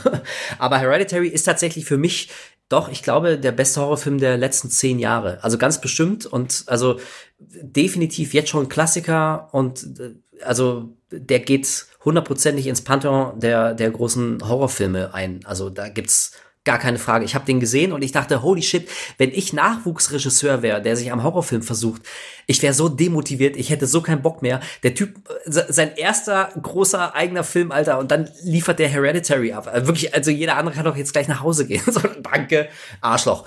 Also äh, Hereditary echt super geil. Die Szene ist spitze und die Szene vorher, die du äh, aus Spoilergründen jetzt nicht schildern willst, ähm, ja gut, also ich glaube, wer den Film gesehen hat, der weiß sofort, von welcher Szene die Rede ist. Die, die kommt auch wirklich aus dem Nichts, weil dich das Skript und die Inszenierung vorher absolut geschickt auf eine völlig falsche Fährte locken. Ähm, eine, äh, es ist eine sehr angespannte Situation, aber wie die aufgelöst wird, in Anführungszeichen, das äh, siehst du nicht kommen und auch die Figur nicht. ähm, und tatsächlich danach ist der Film echt ein, ein sehr, sehr anderer. Und ich glaube, selbst wenn, du, wenn ich 100 Jahre alt werde, ich, ich, ich werde nie vergessen, die, die schreiende, wimmernde Toni Colette, die versucht irgendwie äh, ihrem Schmerz Ausdruck zu verleihen. Ey, das ist so krass gespielt. Ey, also da, da, da schießt mir jedes Mal wirklich Tränen in die Augen. Also ich habe den Film jetzt auch fünf oder sechs Mal gesehen. Ich weiß ganz genau, was, wann, wie kommt. Äh, ich kenne die ganzen Einstellungen. Ich habe hier ähm, von A24 aus dem Fanshop, ich habe mir das, das gebundene Drehbuch schicken lassen ah, äh, oh, mit, cool. den, mit, mit den Standbildern und so und hab's irgendwie echt durchgelesen. Also super geil. Ich kenne den Film von vorne bis hin. Aber Toni Collette, diese Frau, also dass sie dafür nicht zumindest für einen Oscar nominiert wurde, ist eine der ganz großen schreienden Ungerechtigkeiten dieser verkorksten Branche. Also Hereditary ist super geil. Und wenn es euch, liebe Zuhörer, jetzt immer noch nicht klar sein sollte, wenn von allen Filmen, die wir heute genamedroppt haben oder vielleicht noch name droppen werden, wenn ihr nur einen davon guckt, dann lasst es Hereditary sein. Ohne ja, Scheiß. Absolut. Definitiv Ja. unterschrieben. Und was ich auch, auch mir aufgeschrieben habe, aber das habe ich schon zweimal äh, bei Disappointment Boulevard Wolf einladen zum kleinen Ari Aster Oh ja. Filmografie-Fokus. Auch wenn es nur Ja. drei Filme sind, aber ich glaube, da kann man schon ein bisschen. Och, na locker. Also würdest du auch sagen, um, um noch einmal ganz kurz, Hereditary größer Midsommar? Ähm, ja, auf jeden Fall. Also ich mag Midsommar auch sehr, der macht auch wahnsinnig viel richtig und ich, glaube, Midsommar hat so ein bisschen das Problem, dass er von vielen Leuten, glaube ich, bis heute ein wenig falsch verstanden wird. Denn ähm, also für mich war es relativ klar und, und Ari Aster hat es äh, später dann auch bestätigt, ähm, der Film sollte den Zuschauer ähm, nicht in dem Glauben lassen, dass irgendwie was anderes passieren würde als das, was passiert. Also Ari Aster meinte, ähm, so wenn, wenn du weißt, worum es geht und diese diese jungen Leute in dieser komischen Kommune ankommen, dann weiß jeder, der schon mal einen Horrorfilm gesehen hat, weiß, worauf das hinausläuft. So und und ich glaube, manche Leute waren so ein bisschen enttäuscht davon, weil sie dachten, da würde was anderes passieren oder was Cleveres oder oder der würde auf eine andere Art unsere Erwartung unterlaufen und und Esther meinte so, nee, das ist es ist völlig klar, was passiert. Ich will dem Ganzen nur einen gewissen anderen anderen Twist, einen anderen Drive geben und deswegen glaube ich, hat Midsommar bis heute so ein bisschen damit ähm, ja mit so einer nicht erfüllten Erwartungshaltung zu kämpfen ähm, beziehungsweise mit, mit so einem Missverständnis seitens einiger Zuschauer. Aber äh, trotzdem, auf jeden Fall ist Hereditary größer als Midsommar. Okay. Trotz Flo Florence Pugh, die ich total äh, mag, sehe ich sehr gern, aber Hereditary ist halt, ähm, also man sagt ja immer, Wicker Man ist der Citizen Kane der Horrorfilme, aber also mit Hereditary gibt's mindestens einen großen Konkurrenten, würde ich sagen. Ja, würde ich unterschreiben. Und was er bei Midsommar auch wieder gemacht hat, und um da eine Schleife dran zu machen, die Öffnungssequenz ist auch wieder der absolute Wahnsinn. Boah, und dieses Bild Alter. verfolgt mich bis heute. Boah. Es ist verrückt. Aber das, Ey, das machen und, wir und wirklich. auch diese, diese fiesen Streicher dann und so. Ja, also das ja. Bild und auch diese, oh, furchtbar. Ja, okay, wir lassen es podcasten und wenn du denkst, es ist trotzdem zu wenig Material, drei Filme, dann reden wir auch noch über seine Kurzfilme. Hier, The Strange Thing About the Johnsons, da kann man auch sehr gut drüber reden. Also ich glaube, da kriegen wir schon genug zusammen. ist notiert. gut. Ist notiert. Aber zurück, zurück zum heutigen Thema, Jumpscare. Sascha, hast du noch einen? Äh, boah, ich, ich bin, ich bin gerade voll im Modus. Ähm, ich hätte, ähm, ich hätte noch äh, einen Jumpscare aus einem Film, wo man ihn vielleicht nicht erwartet hätte. Und zwar in äh, Herr der Ringe, die Gefährten. Ey, ja, auf jeden Fall. Ich weiß genau, was jetzt kommt, ja. Ja, ja, genau. Und zwar, wenn, äh, ich glaube, das, das kann ich kurz an, anspoilern, ne? Also, ne, wir sind im Bruchtal, Bil, ähm, Frodo wacht gerade auf und Bilbo kommt nochmal in sein Bett, sieht den Ring und äh, will dann den Ring halt nochmal haben und dann sieht man diese, also Bilbo springt quasi Richtung Richtung Frodo und man sieht dieses seine verzerrte Fratze so und das kommt in diesem Moment so unerwartet, ne, weil man halt so voll im Fantasy Modus ist, ne? Das also der ist auch echt fies, finde ich, weil auch das ist halt gerade so ein Ding, ähm, das ist halt auch Mainstream Publikum, sage ich mal, die halt damit vielleicht auch gar nicht rechnen. Ne? Also halt man rechnet sowieso nicht damit, ne? aber die das halt auch nicht gewohnt sind und ich finde den echt der ist sehr gut gemacht, weil der auch so völlig unerwartet kommt. Ja, absolut. Und eben, du hast es gerade gesagt, ne, in einem Film, wo man es gar nicht erwartet und vor allen Dingen so früh, am- so früh in dem Film, ne? Da kommt man ja vielleicht auf eine ganz, ganz falsche Fährte. Mensch, was wirft mir Peter Jackson denn jetzt hier hin? Ne? Wenn man dann seine früheren Werke kennt, denkt man, oh, jetzt geht's wieder in so eine Richtung. Ja, aber ich kann mich erinnern, als ich die Szene das erste Mal gesehen habe, Alter, also da habe ich auch echt Puls bekommen. Das war genau eben, weil es exakt so unerwartet ist. Das ist alles so nett und so lieblich und so friedlich und der nette Bilbo und so. Und also klar, man weiß, der ist so ein bisschen, ein bisschen noch so unter, unter, ähm, unter der Magie des Ringes und so. Er kann sich ihr nicht ganz entziehen, aber dass er auf einmal dann diese verzerrte Fratze bekommt. "Ah, Ich will den Ring. Jesus Christ. Das war, das war richtig geil. Und ich meine, ey, wenn wir, wenn wir nach wie vor über, über gute, äh, prägende Jumpscares reden, so wenn wir jetzt mal irgendwie ein paar Jahre oder gar Jahrzehnte ähm, zurückdenken, äh, so große Szenen, ähm, die jetzt mittlerweile so in die Popkultur eingegangen sind, so die, die vielleicht deswegen gar nicht mehr so richtig funktionieren, aber die, die Chestburster-Szene im ersten, im ersten Alien.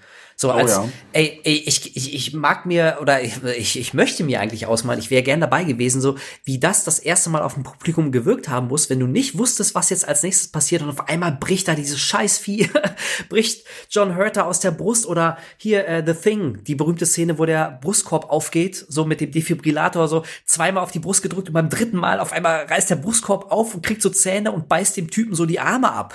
Ich meine, auch hier tausendmal parodiert, so jeder kennt's irgendwie, ne, es, es wirkt jetzt jetzt vielleicht nicht mehr so, aber damals, Leute haben das damals zum ersten Mal gesehen, die wussten nicht, was als nächstes geschieht.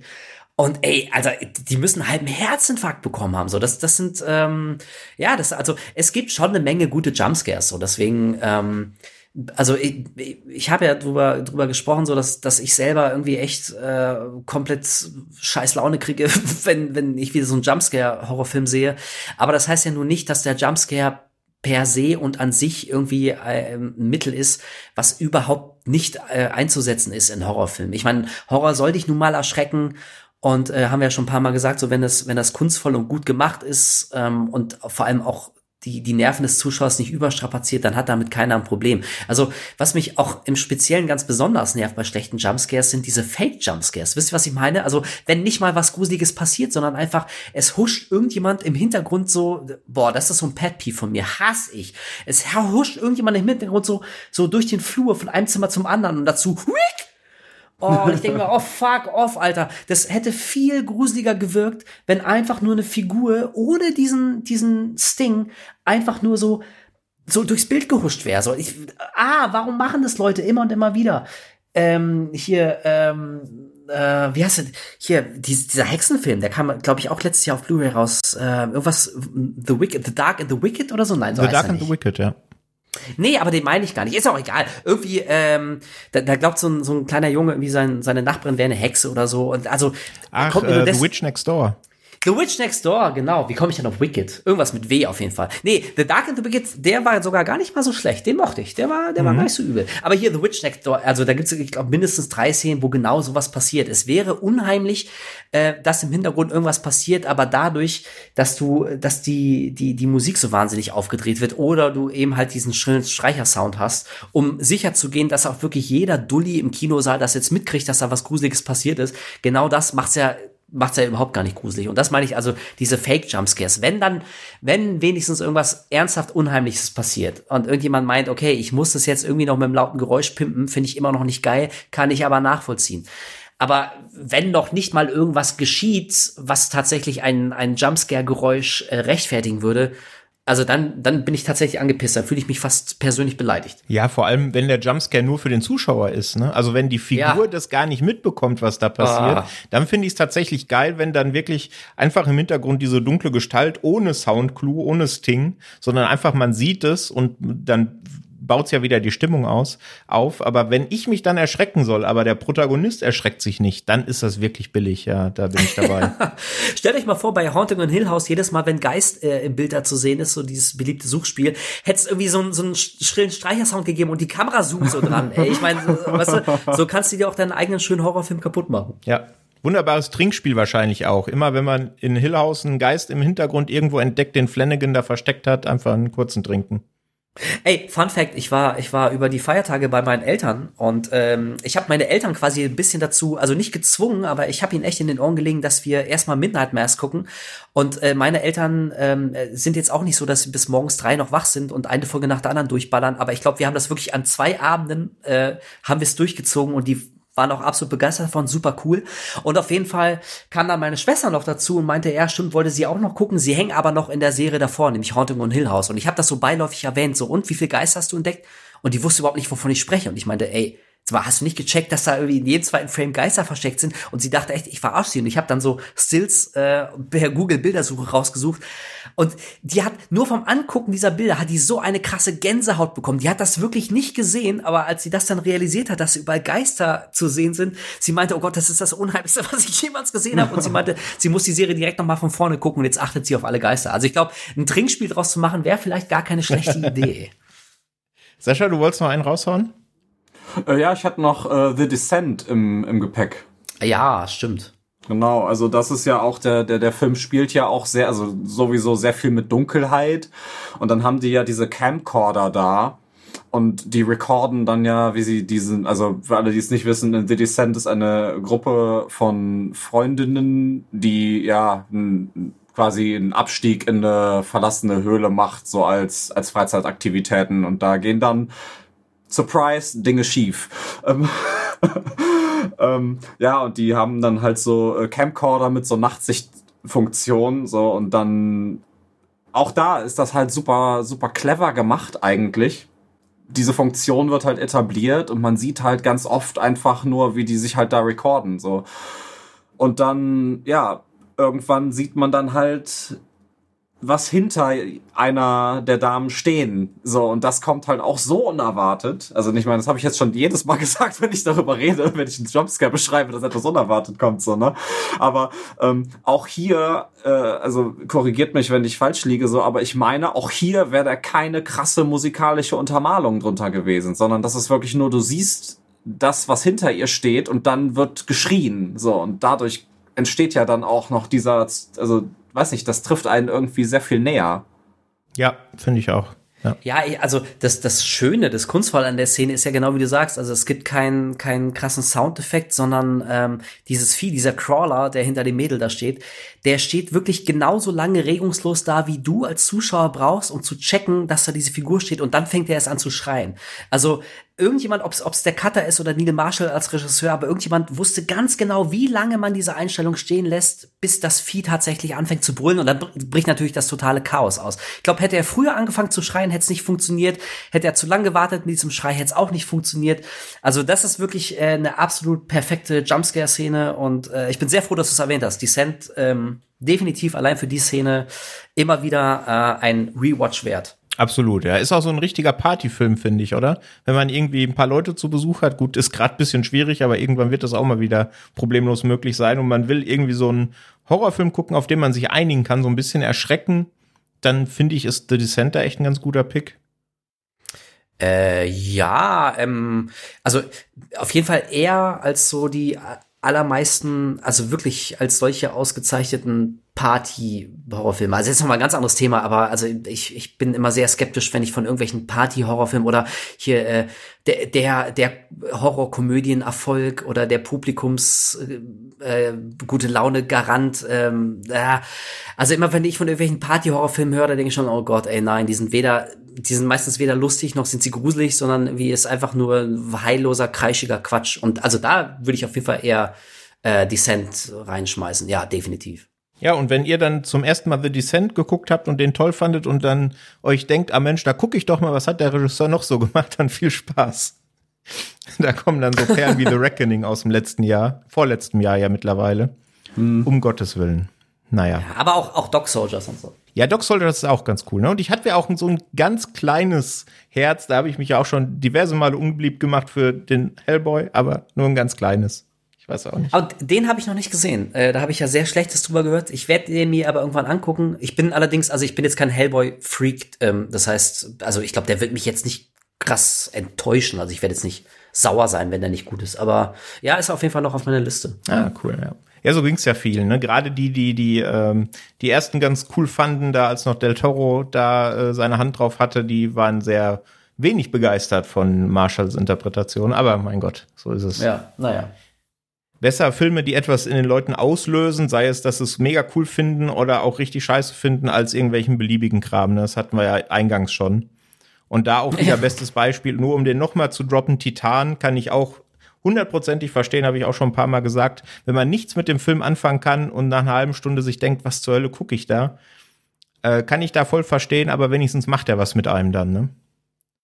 Äh, oh ja, ja, auf jeden Fall. Also genau, ey, wie du es gerade auch nochmal gesagt hast, so, und das ist mir auf jeden Fall hundertmal lieber. Also ich meine, ihr alle werdet es kennen. Ähm, so, es gibt so viele Filme, die guckt man und man weiß beim Gucken schon, boah, Alter, in einer Woche habe ich den vergessen. Oder zumindest große mhm. Teile davon. Also das ist und ähm, also da, das sind wirklich so die Fälle, da muss ich mich dann echt so ein bisschen durchquälen und muss mich echt zwingen, nicht nebenher aufs Handy zu gucken ähm, weil ich merke so, also das, das, das, das trifft so auf meine Netzhaut, aber bis ans Hirn kommt es gar nicht so richtig. Und das ist dann echt wirklich schade. Also da habe ich wirklich lieber so, so eine, eine komplette Gurke, über die man sich herrlich auslassen kann. Ähm, als, als halt echt so, ein, so, ein, so eine beliebige Massenware, definitiv, ja. Ja. Habt ihr noch welche irgendwie auf der Liste, über die ihr unbedingt noch äh, begeistert sprechen wollt oder abrenten wollt? Wolf, hast du da noch was? Oh, ich glaube, also Descent ist sehr, sehr gut. Hatte ich mir tatsächlich auch auf meiner äh, nicht existenten Liste vermerkt. Deswegen bin ich sehr froh, dass den jetzt jemand genannt hat. Ähm, also so spontan, ich glaube, die, die, die größten, die mir spontan jetzt so einfielen, die haben wir jetzt genannt. Äh, wenn ich später im Bett liege, dann fallen mir, fallen mir bestimmt noch zehn andere ein und ich ärgere mich tierisch und beiß mir in den Arsch. Aber dann habe ich jetzt halt Pech gehabt. Also ich, ich glaube doch so meine, meine Lieblings-Jumpscares, ähm, Davon dürfen wir jetzt die meisten genannt haben, ja. Ja, sehr cool. Sascha, wie sieht's bei dir aus? Äh, ja, ich habe auch nur noch so beliebiges bei mir auf der Liste. Also ich habe hier noch It Chapter 1 draufstehen. Mhm. Ähm, mit äh, der Szene mit äh, Pennywise und äh, Georgie im, äh, im, im Keller wenn ihr wisst, was ich meine. Als er überflutet ist, der Keller. Ja, genau, im überfluteten Keller. So, das war, fand ich was. Also, das war natürlich auch so ein bisschen kacke, dass genau diese Szene halt auch im Trailer zu sehen ist, ne, sag ich mal. Ähm, ja. Aber äh, den fand ich eigentlich noch cool, so, aber auch nur von der von der Machart her, sage ich mal. Also weil er, also weil weil Pennywise ja in diesem Moment so, ich sag mal in doppelter Geschwindigkeit ähm, auf ähm, Bill zurennt. So, also sowas finde ich immer total gruselig, wenn etwa, also das heißt gruselig, aber sowas finde ich immer sehr ähm, ja erschreckend, denke ich, ist das ist das Wort, was ich suche. Ähm, wenn halt etwas so unnatürlich aussieht. Ne? Das ist zum Beispiel, wir hatten eben auch Mama gedroppt. Da ist ja auch die eine Szene, wo Mama so in so einer super High-Speed-Modus quasi auf die Kamera zuläuft. So. Und das ist auch so ein Teil, was mich dann immer so ein bisschen ausweirdet. Aber also krasser, krasser Jumpscare vielleicht doch nicht, jetzt wo ich drüber nachdenke. ja, aber ich meine, das stimmt schon. So, so unnatürliche Bewegungen, das hat halt echt was extrem Unheimliches immer, ne? Also, mm. ich kann mich an ähm, Jacob's Ladder zum Beispiel erinnern, so oh, diese, ja, diese ja. zuckenden Köpfe, so die in Highspeed mm. so hin und her geworfen werden. Also auch hier, das, das Bild ist halt mittlerweile absolut durchgenudelt. Also selbst Silent Hill hat das, hat das äh, mittlerweile so zum Klischee degradiert. Ähm, aber damals war das wie, also und auch heute noch, also Jacob's Ladder, jetzt mal unabhängig von der von der Story, das zieht jetzt vielleicht nicht mehr so, weil man sehr früh, glaube ich, ahnt, äh, wo der Hase langläuft. Aber allein von den von den Visuals ist das äh, immer noch ein spitzen spitzen Horrorfilm oder hm, hier Stichwort unnatürliches Laufen. Ähm, der erste Ju-On. Also wenn, wenn am Ende so der, der weibliche Rachegeist äh, so, so die Treppe runter, runter krabbelt mit so oh, diesen verdrehten ja. Gliedmaßen und dazu dieses, ah, ey, also ohne Scheiß, es zieht mir immer noch die Schuhe aus. Also sowas, sowas funktioniert. Und ey, wo wir gerade bei, bei japanischen oder zumindest, äh, doch ja, bei japanischen Filmen sind, ähm, fällt mir doch noch ein sehr guter Jumpscare ein, nämlich in Audition. Na, wisst ihr, welchen welche Szene ich meine. Jetzt, oh, jetzt stelle ich ja. hier mal eine Quizfrage. Ich, ich, weiß, welche Szene du meinst, obwohl ich Gut. den Film noch nicht gesehen habe. Der steht auf meiner Liste der zwölf Filme, die ich dieses Jahr auf jeden Fall noch gucken will. Oh, dann darf ich es ja gar nicht verraten. Ja, gut, ich hab, dann, ich hab, ich kenne die Szene schon, weil okay. man hat schon mal drüber gehört. Also ist das, hat das mit so einem Sack zu tun? Ja, ja. Ja, okay, ja, dann genau. ist es die. Ja. Also kannst du ruhig drüber reden. Ja, also ähm, Audition ist die Geschichte von einem äh, verwitwerten äh, TV-Produzenten, der quasi so ein so ein fingiertes TV-Casting organisiert und lässt da äh, hübsche Mädels auftanzen und will sich aber eigentlich nur seine nächste Frau suchen und äh, sucht sich dann natürlich die unschuldigste und süßeste und und bezauberndste und schüchternste von denen aus und man äh, checkt als Zuschauer ziemlich schnell, dass mit der offenbar irgendwas nicht in Ordnung ist. Und irgendwann gibt's so die Szene, er probiert sie anzurufen. Ähm, und äh, man, man, es gibt dann einen Gegenschuss auf ihr Apartment. Ihr, das Telefon klingelt, es sieht ohnehin wie so, es ist so im Halbdunkel, es sieht ein bisschen siffig aus und sie sitzt da so zusammengesunken einfach und, und starrt so vor sich hin, reagiert gar nicht auf das Klingeln des Telefons, was ohnehin schon unheimlich ist und im Hintergrund ist so ein Sack. Einfach nur so, so ein großer Sack. Und, und, ähm, und das, das geht also gefühlt ewig lang. Das Telefon klingelt einfach nur, sie reagiert nicht. Es ist schon unheimlich und unangenehm und creepy. Und auf einmal bewegt sich dieser scheiß Sack Alter, ich bin im Kino, ich habe den in Münster im Kino gesehen, ey. Ich bin fast an die Decke gesprungen. Jesus Christ, ey. Also, ähm, ja, also, ne, je länger man nachdenkt, desto mehr Beispiele fallen einem ein, aber das wollte ich doch nicht unerwähnt lassen. Das ist eine richtig schöne Szene. Und wenn ihr denkt, irgendwie, ach, jetzt habe ich quasi das Highlight des Films schon verraten, nicht mal annähernd. Also, nee. wer Audition noch nicht kennt, Äh, holt euch einen starken Whisky, irgendwas zur Nervenberuhigung und ähm, holla die Waldfee und dann geht's ab. Also da kommen noch Dinge, ja, wird noch lustig, sag ich mal. Ja, ja lustig würde ich jetzt nicht sagen. aber, äh, also das ist auf jeden Fall ein Film, der, ich sag mal, einen bleibenden Eindruck hinterlässt. Oh, ja, definitiv. Ja. Hast du noch einen, Sascha? Äh, nö, ich würde den Sack zumachen. Ah, den, oh, uh, uh, uh. den hast du aber vorbereitet, oder? Nice. Sehr gut. Sehr, sehr gut. Nicht schlecht. Ja, wunderbar. Ich denke, da war vielleicht der ein oder andere Tipp heute damit dabei, den ihr noch nicht gesehen habt. Wie gesagt, ihr könnt da gerne in die Shownotes gucken. Da hängt eine Letterbox-Liste mit allen Filmen. Das wird ein sehr großer Spaß im Schnitt, die alle noch mal rauszusuchen. Es waren ja nur zwei oder drei. Ja, ja. Aber schließen wollen wir das Ganze, das habe ich ja schon angekündigt, mit einem kleinen Quiz. Ich habe ein kleines Horrorquiz aufgestellt. Da könnt ihr, wie schon gesagt, gerne mitmachen. Einfach nach der Frage kurz pausieren, selber nachdenken und dann mal schauen, ob ihr auch alle zehn Fragen richtig beantwortet, wie meine großartigen Kandidaten es wahrscheinlich tun werden. Mal gucken. Uh. Also in, in Quizzes bin ich ja immer sehr gut und damit meine ich total schlecht. Also lass uns, lass uns loslegen. Da, da müssen wir durch. Ja, pass auf, wir, wir machen es einfach so, es sind zehn Fragen. Wolf, du bestimmst Okay. gleich, wer anfängt. Nicht, dass mir da Oh vorgeworfen wird, dass ich da äh, die Fragen äh, ausgesucht habe. Und dann stelle ich demjenigen die erste Frage. Wenn er richtig beantwortet hat, ist der andere dran mit der nächsten. Wenn er falsch beantwortet hat, gebe ich das Antwortrecht einfach weiter. Oh mein Gott, dieser Druck. Aber, aber wirklich, okay. Alles klar. Also wer soll anfangen, Wolf? Ey, dann äh, pass auf, dann gib mir doch direkt die erste Frage. Dann springe ich jetzt ins kalte Wasser. Gott hasst Feiglinge, das ist mein Motto. Alles klar, dann auf zur ersten Frage. Viel Spaß. Die erste Frage behandelt Tom Savini, eine Genre-Legende, da sind wir uns, denke ich, alle einig. Im vergangenen Jahr hat der in Pittsburgh geborene Make-up-Spezialist seinen 75. Geburtstag gefeiert, der helle Wahnsinn. In welchem Film feierte er denn Mitte der 70er sein Schauspieldebüt? Sein Schauspieldebüt, Mitte der 70er. Uh, das ist eine sehr gute Frage. Ey, und lustigerweise ist es echt peinlich, aber ich habe ohne Scheiß, das ist jetzt kein Witz, ich habe vorhin hier zum Sport machen, habe ich noch einen äh, Podcast von Postmortem, den äh, Mick Garris macht, mit Tom Savini gehört und äh, vielleicht wurde das da aufgeworfen, aber dann habe ich in dem Moment nicht zugehört. Ähm, puh, ich habe, äh, ohne Scheiß, ich weiß es nicht. Muss ich jetzt trotzdem irgendwas sagen? Du Mitte musst nichts, 70er? also äh, wenn du es nicht weißt und jetzt einfach Oh, warte, irgendwas mal, nee, warte mal, warte mal, Moment, Moment, Moment, Moment, Moment. Weil, ey, das, das Dumme ist, ich denke jetzt die ganze Zeit an, an äh, ich muss mal das Bild von Sex Machine äh, aus dem Kopf kriegen. Ich denke jetzt die ganze Zeit äh, Das war ein bisschen an später. Dawn. Ja, ja, ja, genau. Das war, ähm, aber warte, Moment, Moment, aber gehen wir mal logisch, Mitte der 70er. Hat er vielleicht direkt, ich weiß, dass er mitgespielt hat. War es vielleicht Dawn of the Dead?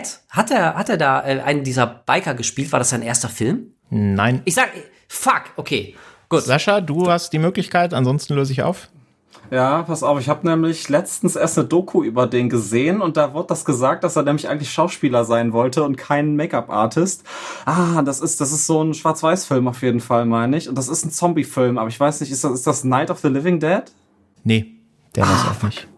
Also Wolf, du lagst schon gar nicht so weit weg. Ich meine, Dawn of the Dead von 78, es war auch Genau. ein Romero, es war ein Jahr vorher in Martin. Oh, okay, 77. okay, ja, okay, alright. Knapp Ah. vorbei. Aber Ja, aber verdammt, ja, okay. Aber knapp daneben ist auch vorbei. Ja, direkt guter Start für uns beide. Ja, richtig, richtig gut. Okay, ich muss dann auch schon wieder weg, Leute. Das war richtig schön. Scheiße. Okay, nächste Frage. Geil. alles klar. Äh, Sascha, die gilt jetzt dir. Fragerecht wechselt. Neben Kurzfilmen und Segmenten in Horroranthologien nahm Savini nur bei einem Langfilm selbst auf dem Regiestuhl Platz. Wen besetzte er bei diesem Film als Ben, eine zentrale Figur des Films? Boah. Äh, Welcher weiß- Film es weiß- gewesen wäre, wäre zu einfach gewesen. Ja. Boah, aber das, das, das, boah, das kann ich nicht sagen, das weiß ich nicht. Okay, dann kannst du entweder raten, aber wenn du rätst, nimmst du halt schon eine potenzielle Antwortmöglichkeit, legst du dem Wolf schon hin, die es dann nicht ist. Ne? Das musst du nee, jetzt ich, entscheiden. ich, ich, ich rate nicht, das wäre wirklich ins Blaue. Alles klar, Wolf. Äh, das war Tony Todd. Ähm, ist Remake richtig. von äh, hier, äh, Night of the Living Dead. Also der spätere Candyman. Tony Todd hat Ben gespielt. Absolut Und, richtig. Ähm, wirklich, ohne Scheiß, das ist so lustig, dass ich diesen Podcast vorhin noch gehört habe, denn genau darüber hat er, hat er auch gesprochen. Ähm, also zum einen meinte er, dass die Regiearbeit an diesem Remake die schlimmste Erfahrung seines Lebens war. Will er nie wieder machen, fand er alles ganz furchtbar. Er ging dann nämlich durch eine Scheidung und alles war scheiße. äh, aber es ist ein super Film geworden. Und er meinte, als Tony Todd reinkam ähm, zum, zum Casting, zum Vorsprechen, konnte er quasi auf, auf Kommando, konnte er weinen. Und äh, Savini meinte, okay, cool, wir haben unseren Ben gefunden, alles klar, wir sind safe, wir können jetzt die anderen casten. Aber das hat ihn komplett beeindruckt und das fand er geil und deswegen hat er Tony Todd als äh, Ben besetzt. Ja, sehr cool. Das passt ja wie die Faust aufs Auge. Ist auch ein gut, gutes Remake, finde ich. Ey, super, ey, wirklich. Also, ähm, das auf jeden Fall würde ich auch mal als Beispiel anführen von, es gibt nicht viele, aber es gibt sie so Remakes, die vielleicht nicht unbedingt besser sind als das Original, aber zumindest ihm deswegen ebenbürtig, weil sie ähm, was Frisches machen, was Neues machen und dabei trotzdem immer noch für sich genommen ein sehr, sehr guter Film sind. Also da würde ich das auf jeden Fall mit dazu zählen. Ja, unterschreibe ich. Das ist halt wichtig, ne, dass du das Original verstanden hast, was es ausgemacht hat, was es Ja. cool gemacht hat, aber noch halt so ein bisschen was Frisches mit reinbringst, ja. Okay, nächste Frage. Wir bleiben bei Tony Todd. Wolf, du bist dran. Oh, Denn gefühlt mittlerweile, das ist jetzt nicht irgendwie faktisch hinterlegt, aber das kommt mir so vor, ist Tony Todd auch aktuell noch so der Meister der Cameos im Horrorfilm. Und dieses Standing hat er natürlich wegen der Filme, wegen der Filme, in denen er ganz normal mitgespielt hat. Und seine berühmteste Rolle wird vermutlich die des Candyman sein. Wie lautet denn der bürgerliche Name des Mannes, der laut Mythos zum Candyman werden sollte? Ah, fuck you. Ah, oh Gott, wenn ich das gleich höre, ich kotze, weil ich es weiß, aber ich komme gerade nicht drauf. Ah, du meinst wie, also äh, sein, sein Rollenname, der, ähm, Genau. oder? Ja, genau. Ja, ja, genau, der, der, der Sklave, dem die Hand abgehackt wurde und so. Ach Gott, fuck. Ähm, ey, pass auf, wenn ich, wenn ich jetzt Zeit hätte, in Ruhe drüber nachzudenken, könnte ich in zwei Minuten die Antwort geben, aber so lange will ich euch nicht warten lassen, deswegen sage ich einfach, ich weiß es nicht. Stumpf, wirklich. Du sagst es gleich und ich, ich kotze. Aber Also du, ähm, du, du, du darfst schon noch ein bisschen nachdenken. Ich kann ja im, im Schnitt das dann hinterher so aussehen lassen, ob du die auch direkt aus der Kanone geschossen die Antwort kam. Oh Mann, ich habe nämlich noch im Zuge des, des äh, ähm, Candyman Remakes, was ich gar nicht mal so wahnsinnig geil fand, äh, habe ich noch ähm, ja so ein bisschen die Wikipedia-Seiten wie äh, also was ich mal voll gerne mache, ist danach so Wikipedia-Seiten und Trivia-Seiten durch äh, gucken und so. Ähm, boah, und da habe ich dann auch noch mal über den Candyman nachgelesen und da ist natürlich auch der Name gefallen, aber oh, nee, ohne Scheiß, nein, ich, ich will euch nicht langweilen, ehrlich gesagt. Also 30 Sekunden Stille ist jetzt nicht geil für euch, deswegen fuck it, ich gebe den Punkt ab. Ich komme gerade nicht drauf. Ich komme gerade einfach nicht drauf. Okay, Sascha? Boah, ich. Äh, Es ich war was weiß, dass- Französisches, sorry, ein kleiner, ey, ich, ich gebe dir jetzt einen Tipp. Es war, es war ein französischer Name. Mann, Alter, aber wie? Wie hieß er? Ja, ich hab's auch im Kopf, aber äh, boah. Ja, ich habe irgendwas mit mit Il oder so. Ah, nee, sorry. Äh, warte, warte, warte. Ah, denk, denk, Ja, denk. ja. ich ich habe ich hab, ich hab die ganze Zeit einen, An, äh, einen Namen im Kopf, von dem ich weiß, aber dass er nicht stimmt, weil ähm, habt ihr Shadowman? Kennt ihr das Spiel Shadowman? Oh ja. Ja, und äh, den Namen von dem Protagonisten, den habe ich die ganze Zeit im Kopf, aber das ist nicht Candyman, sag ich gleich, bevor du es auflöst, weil äh, Ja, ich, also ich werde es- diesen anderen Namen nicht los. Also ich hätte jetzt, ich hätte jetzt irgendwas wie äh, Meville oder sowas gesagt. Aber ich, ich muss raten. Also irgendwie sowas. Aber ja, ich habe auch diese, diesen französischen Touch habe ich auch irgendwie im Kopf. Ich glaube, es ist irgendwas mit, mit R. Ich denke die ganze Zeit an Mike Leroy, aber das ist der Protagonist aus Shadowman und so hieß der Candyman nicht. Aber es war irgendwas mit R, glaube ich. Irgendwas, ähm, Also löse ich auf, Sascha. Ja, ja, löse, äh, löse auf. Also Vorname ist Daniel oder Daniel oder Ro Robert Thiel. Ja, Oder so. richtig. Ja? ja. Wirklich? oh, ohne Scheiß. Ohne Danny hätte es nicht geschafft. Ich habe wirklich, ich habe die ganze Zeit äh, Leroy, Mike Leroy im Kopf gehabt. Dieses scheiß Leroy. Cool, geil. Wow. Aber trotzdem, äh, also diesen Punkt, ich kann den nicht annehmen. Den, den hättest du auch nicht bekommen, keine Angst. Okay, dann, dann ist ja gut. Scheiße, okay.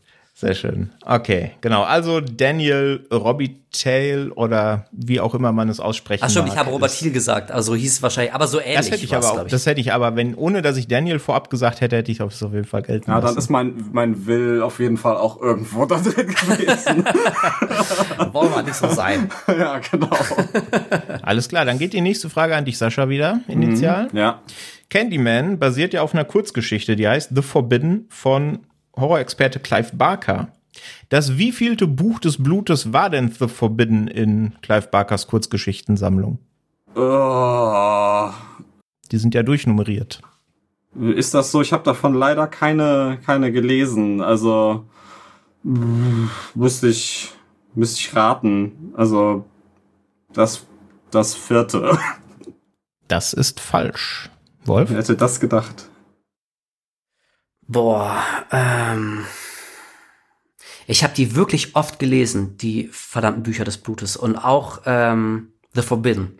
Ist nämlich eine super geile Geschichte. Also wer Candyman gesehen hat und das schon gut fand, ähm, dem kann ich wirklich nur dringend ans Herz legen, auch die äh, dazu passende Kurzgeschichte zu lesen. Ist äh, durchaus anders natürlich, aber äh, auch echt richtig, richtig geil. Also ich sehe, warum man daraus einen Film machen wollte. Aber in welchem ich möchte sagen, ja, ich möchte sagen drei. Falsch. Ihr wart Fuck. knapp, knapp dran. Es ist das fünfte. Oh, wirklich so spät? Jawohl. Kannst mal, krass. Ich dachte, es käme früher. Kannst du mal sehen. Nee. Ja. ja. Sehr schön.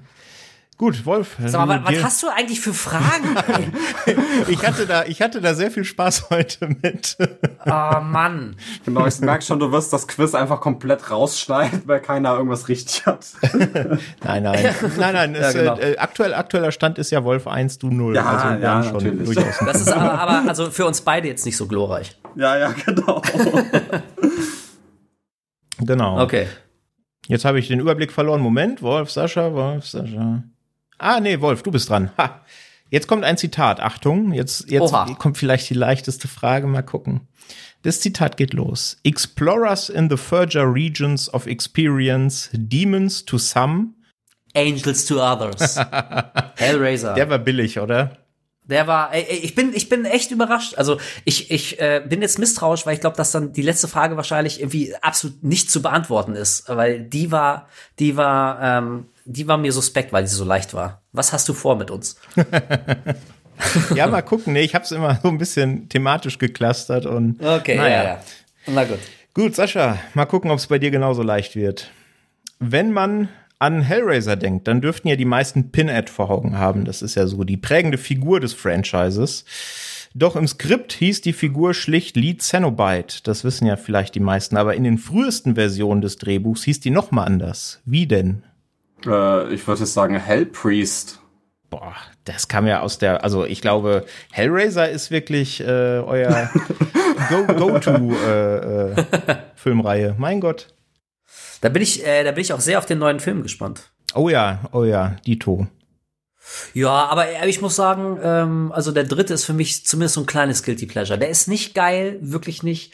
Aber irgendwie, der hat, der hat so ein, so ein, so ein verqueren, kruden 90er Charme. Also so ein Zenobit, der mit CDs schmeißt. Also Ja, klar, das ist schon abgefahren. Den zweiten mag ich ja auch sehr, muss ich gestehen. Ja, ich, ich finde den, ich finde den total unterschätzt, muss ich sagen, Ja. den zweiten. Ich, ich habe vor, okay, ist das schon ein bisschen näher, ich habe den ersten irgendwann noch mal gesehen und ich muss sagen, es grenzt ja an Blasphemie, ne, aber der ist jetzt nicht perfekt gealtert. Also ehrlich, es gibt so ein paar Dinge so, Eieiei, also da merkst du halt echt, äh, es waren so Mitte der 80er, so alle, ich finde die Figur der Julia, also völlig fehlbesetzt. Alter Schwede, ich weiß nicht, was, was sich bei der gedacht haben.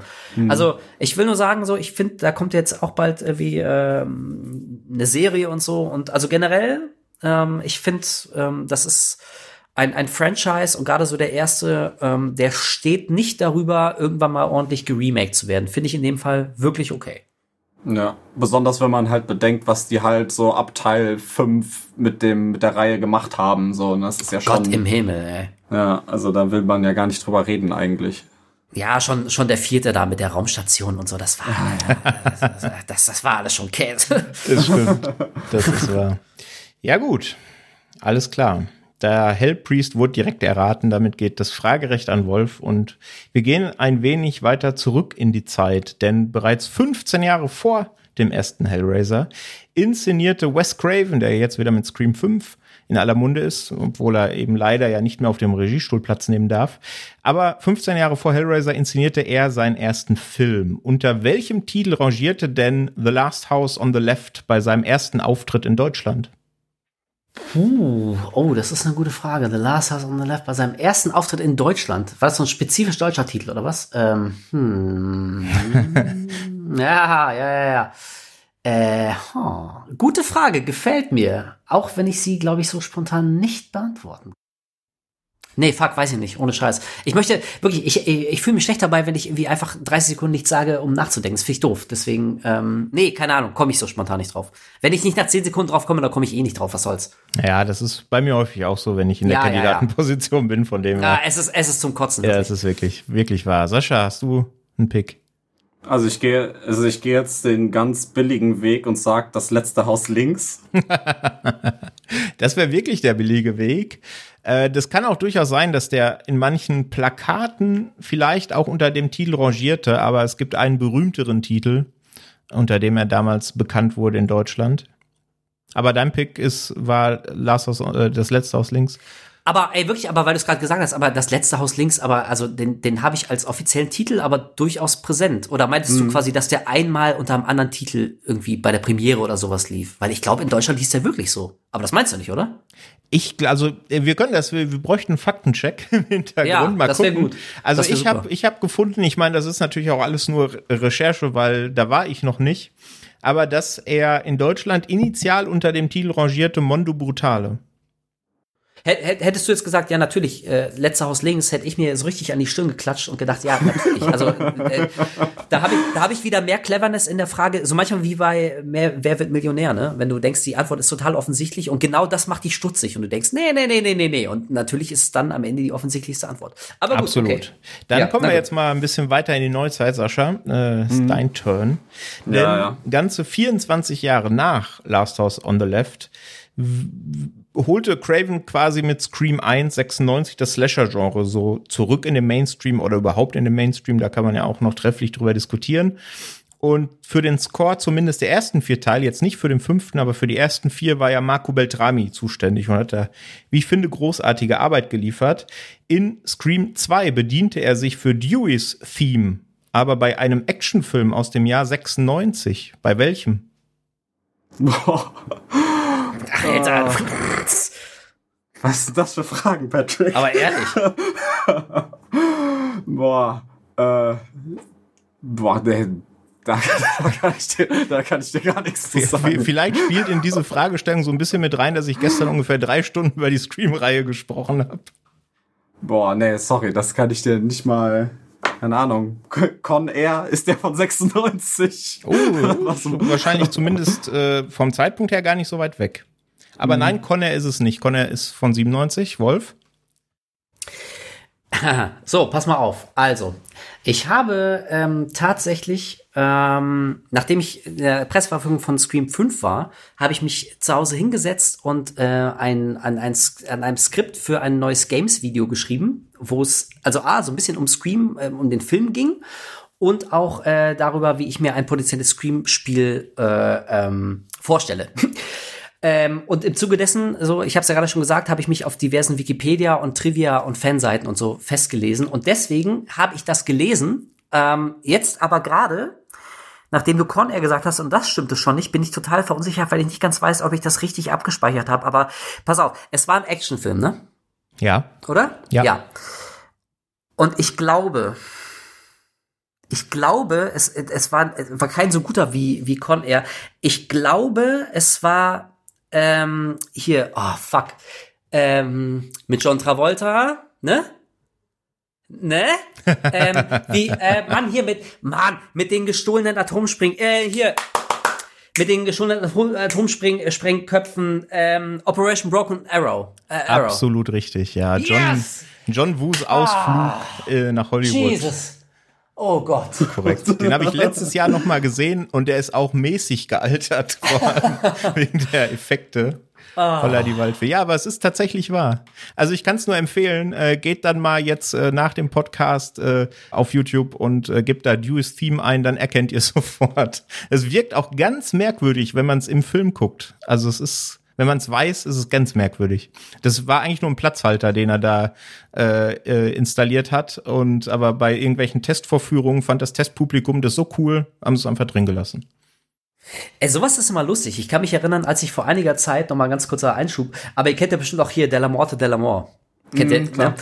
Und äh, da wird doch für, für, also immer wieder im Film wiederholt, wird für, für einige Takte wird hier Hellraiser angespielt, also der Ozzy Osbourne Song, der halt in Hellraiser 3 vorkommt. Also wirklich, also nach, nach so acht Sekunden wird die Melodie dann eine leicht andere, aber so die, die ersten paar Takte und Riffs sind original Hellraiser aus Hellraiser. Ich finde das immer so seltsam, wenn Filme so offensichtlich von einem anderen Film was klauen und das nur so minimal oder auch gar nicht verändern. Also ich finde, das reißt einen immer voll raus, wenn man das Original kennt. Deswegen, ähm, ähm, ja, das mit Scream 2 ist auf jeden Fall eine interessante Entscheidung gewesen von dem, von dem guten Mann. Ja, wunderbar. Dann ein Punkt für Wolf. Das dürfen wir natürlich nicht unterschlagen. Damit steht es 3 zu 1. Sascha, es mhm. ist wieder dein Take. Ist Und das so? um okay. den ja, genau, du bist dran. Um den Reigen jetzt an Horror-Koryphäen, da waren jetzt einige dabei zu komplettieren, darf natürlich auch John Carpenter hier im Quiz nicht fehlen. Der hat ja 78 gemeinsam ne, mit seiner damaligen Freundin Deborah Hill Michael Myers zum Leben erweckt und quasi einen der berühmtesten Antagonisten aller Zeiten geschaffen. Welchen schmucken Namen trug denn das Drehbuch, bevor daraus Halloween wurde? Uh, das weiß ich, das weiß ich. Das war uh, The Babysitter Murders. Ja, guck, yes. da, hast du, da hast du jetzt auch einen billigen. Sehr schön, richtig, The Babysitter Murders, vollkommen yeah. richtig. Sehr schön. Ach, endlich Glücksgefühle, Dopamin. ja, cool. Dann kommen wir zur letzten Frage. Wolf, du bist dran. Oh, was schon? Krass. Ja, es ist, ja, ja, es waren, es waren schon zehn. Aber ich glaube, wenn wir dich das nächste Mal hier zu Gast haben, das machen wir einfach nochmal. Zumindest das Ausdenken hat sehr viel Spaß gemacht. Und wenn ihr nachher sagt, ihr hattet auch ein bisschen Spaß dran, machen wir das nochmal. Auf jeden Fall. Genau, also. Bist du, macht ihr es eigentlich immer so, dass du derjenige bist, der die Fragen äh, recherchiert und raussucht und das Quiz durchzieht? Nee, also eigentlich machen wir Quiz, wir haben so ein monatliches Format Streamcatcher, da gucken wir, was so auf den Streamingdiensten gerade abgeht, was da neu kommt und was so Geheimtipps sind. Und da haben wir das mal eingeführt. Und das moderiere ich und deswegen bin ich da auch meistens derjenige, der das Quiz führt, aber manchmal auch der Krischi, mein Co-Host. Dann wird's immer ganz schlimm. Deswegen genieße ich es immer, wenn ich der Quizmaster ja, ja, ja. bin. Das war nämlich meine Frage, ob du es geschickterweise so anstellst, dass du dich immer schön aus der Affäre ziehen kannst und äh, einfach nur die Quizfragen stellst. Okay, aber gut. Wie gesagt, ne, wir hatten es doch vorhin, ein sicheres Auftreten bei völliger Ahnungslosigkeit. Absolut, absolut. Erstmal behaupten, da kommt man schon ziemlich weit. So sieht's aus. Also, kommen wir zur leider schon letzten letzten Frage, Wolf. Oh. Bei den zahlreichen Sequels zu Halloween hat ja Carpenter den Regiestuhl anderen überlassen und sich hauptsächlich auf Produzententätigkeiten gestürzt, was dann unter anderem auch dazu geführt hat, obwohl das ja auch ein bisschen seine Vision initial war, dass in Halloween 3 sich sogar Michael Myers komplett selbst rar gemacht hat ne, und quasi nur in einem kleinen TV-Spot im Film auftaucht. Wie heißt denn die Firma, die in Halloween 3 ihre todbringenden Masken unters Volk bringen will? Ähm, ich will jetzt gerade Silver Shamrock sagen, aber heißt die Firma so? Nein, das wäre zu einfach, oder? Ist das die Antwort oder denkst du noch nach? Keine na, Moment, nee, nee, nee, Moment, Moment, Moment. Also wenn du, wenn du nicht sofort mit Ja, stimmt reagierst, dann kann das nicht richtig sein. Ähm, fuck, also Happy, Happy Halloween, Halloween, da, da, ähm, okay, aber wie hieß denn, scheiße. Mann, Alter, wie hieß denn diese fucking Firma? Diese, diese winzig kleinen Trivia-Nuggets, die sich kein Mensch merkt, wenn man das nicht wissen muss. Das ist doch Bullshit. Ähm, ich möchte Silver Shamrock sagen, aber das, das ja, stimmt nicht. Dann irgendwie. sag's. Ich, ich bin, ich will da nicht auf irgendwelche falschen Fährten, nur weil es so spontan kam, dachte ich, vielleicht willst du noch nachdenken, keine Ahnung. Ja, Kannst ja, es ruhig ja, nehmen. Ähm, nee, irgendwas stimmt da nicht. Irgendwas stimmt da nicht. Es waren nämlich, glaube ich, auch. Also, ich habe den Song im Ohr. Happy, happy Halloween. Den hat jeder im Ohr. Den hat jeder im Ohr, genau.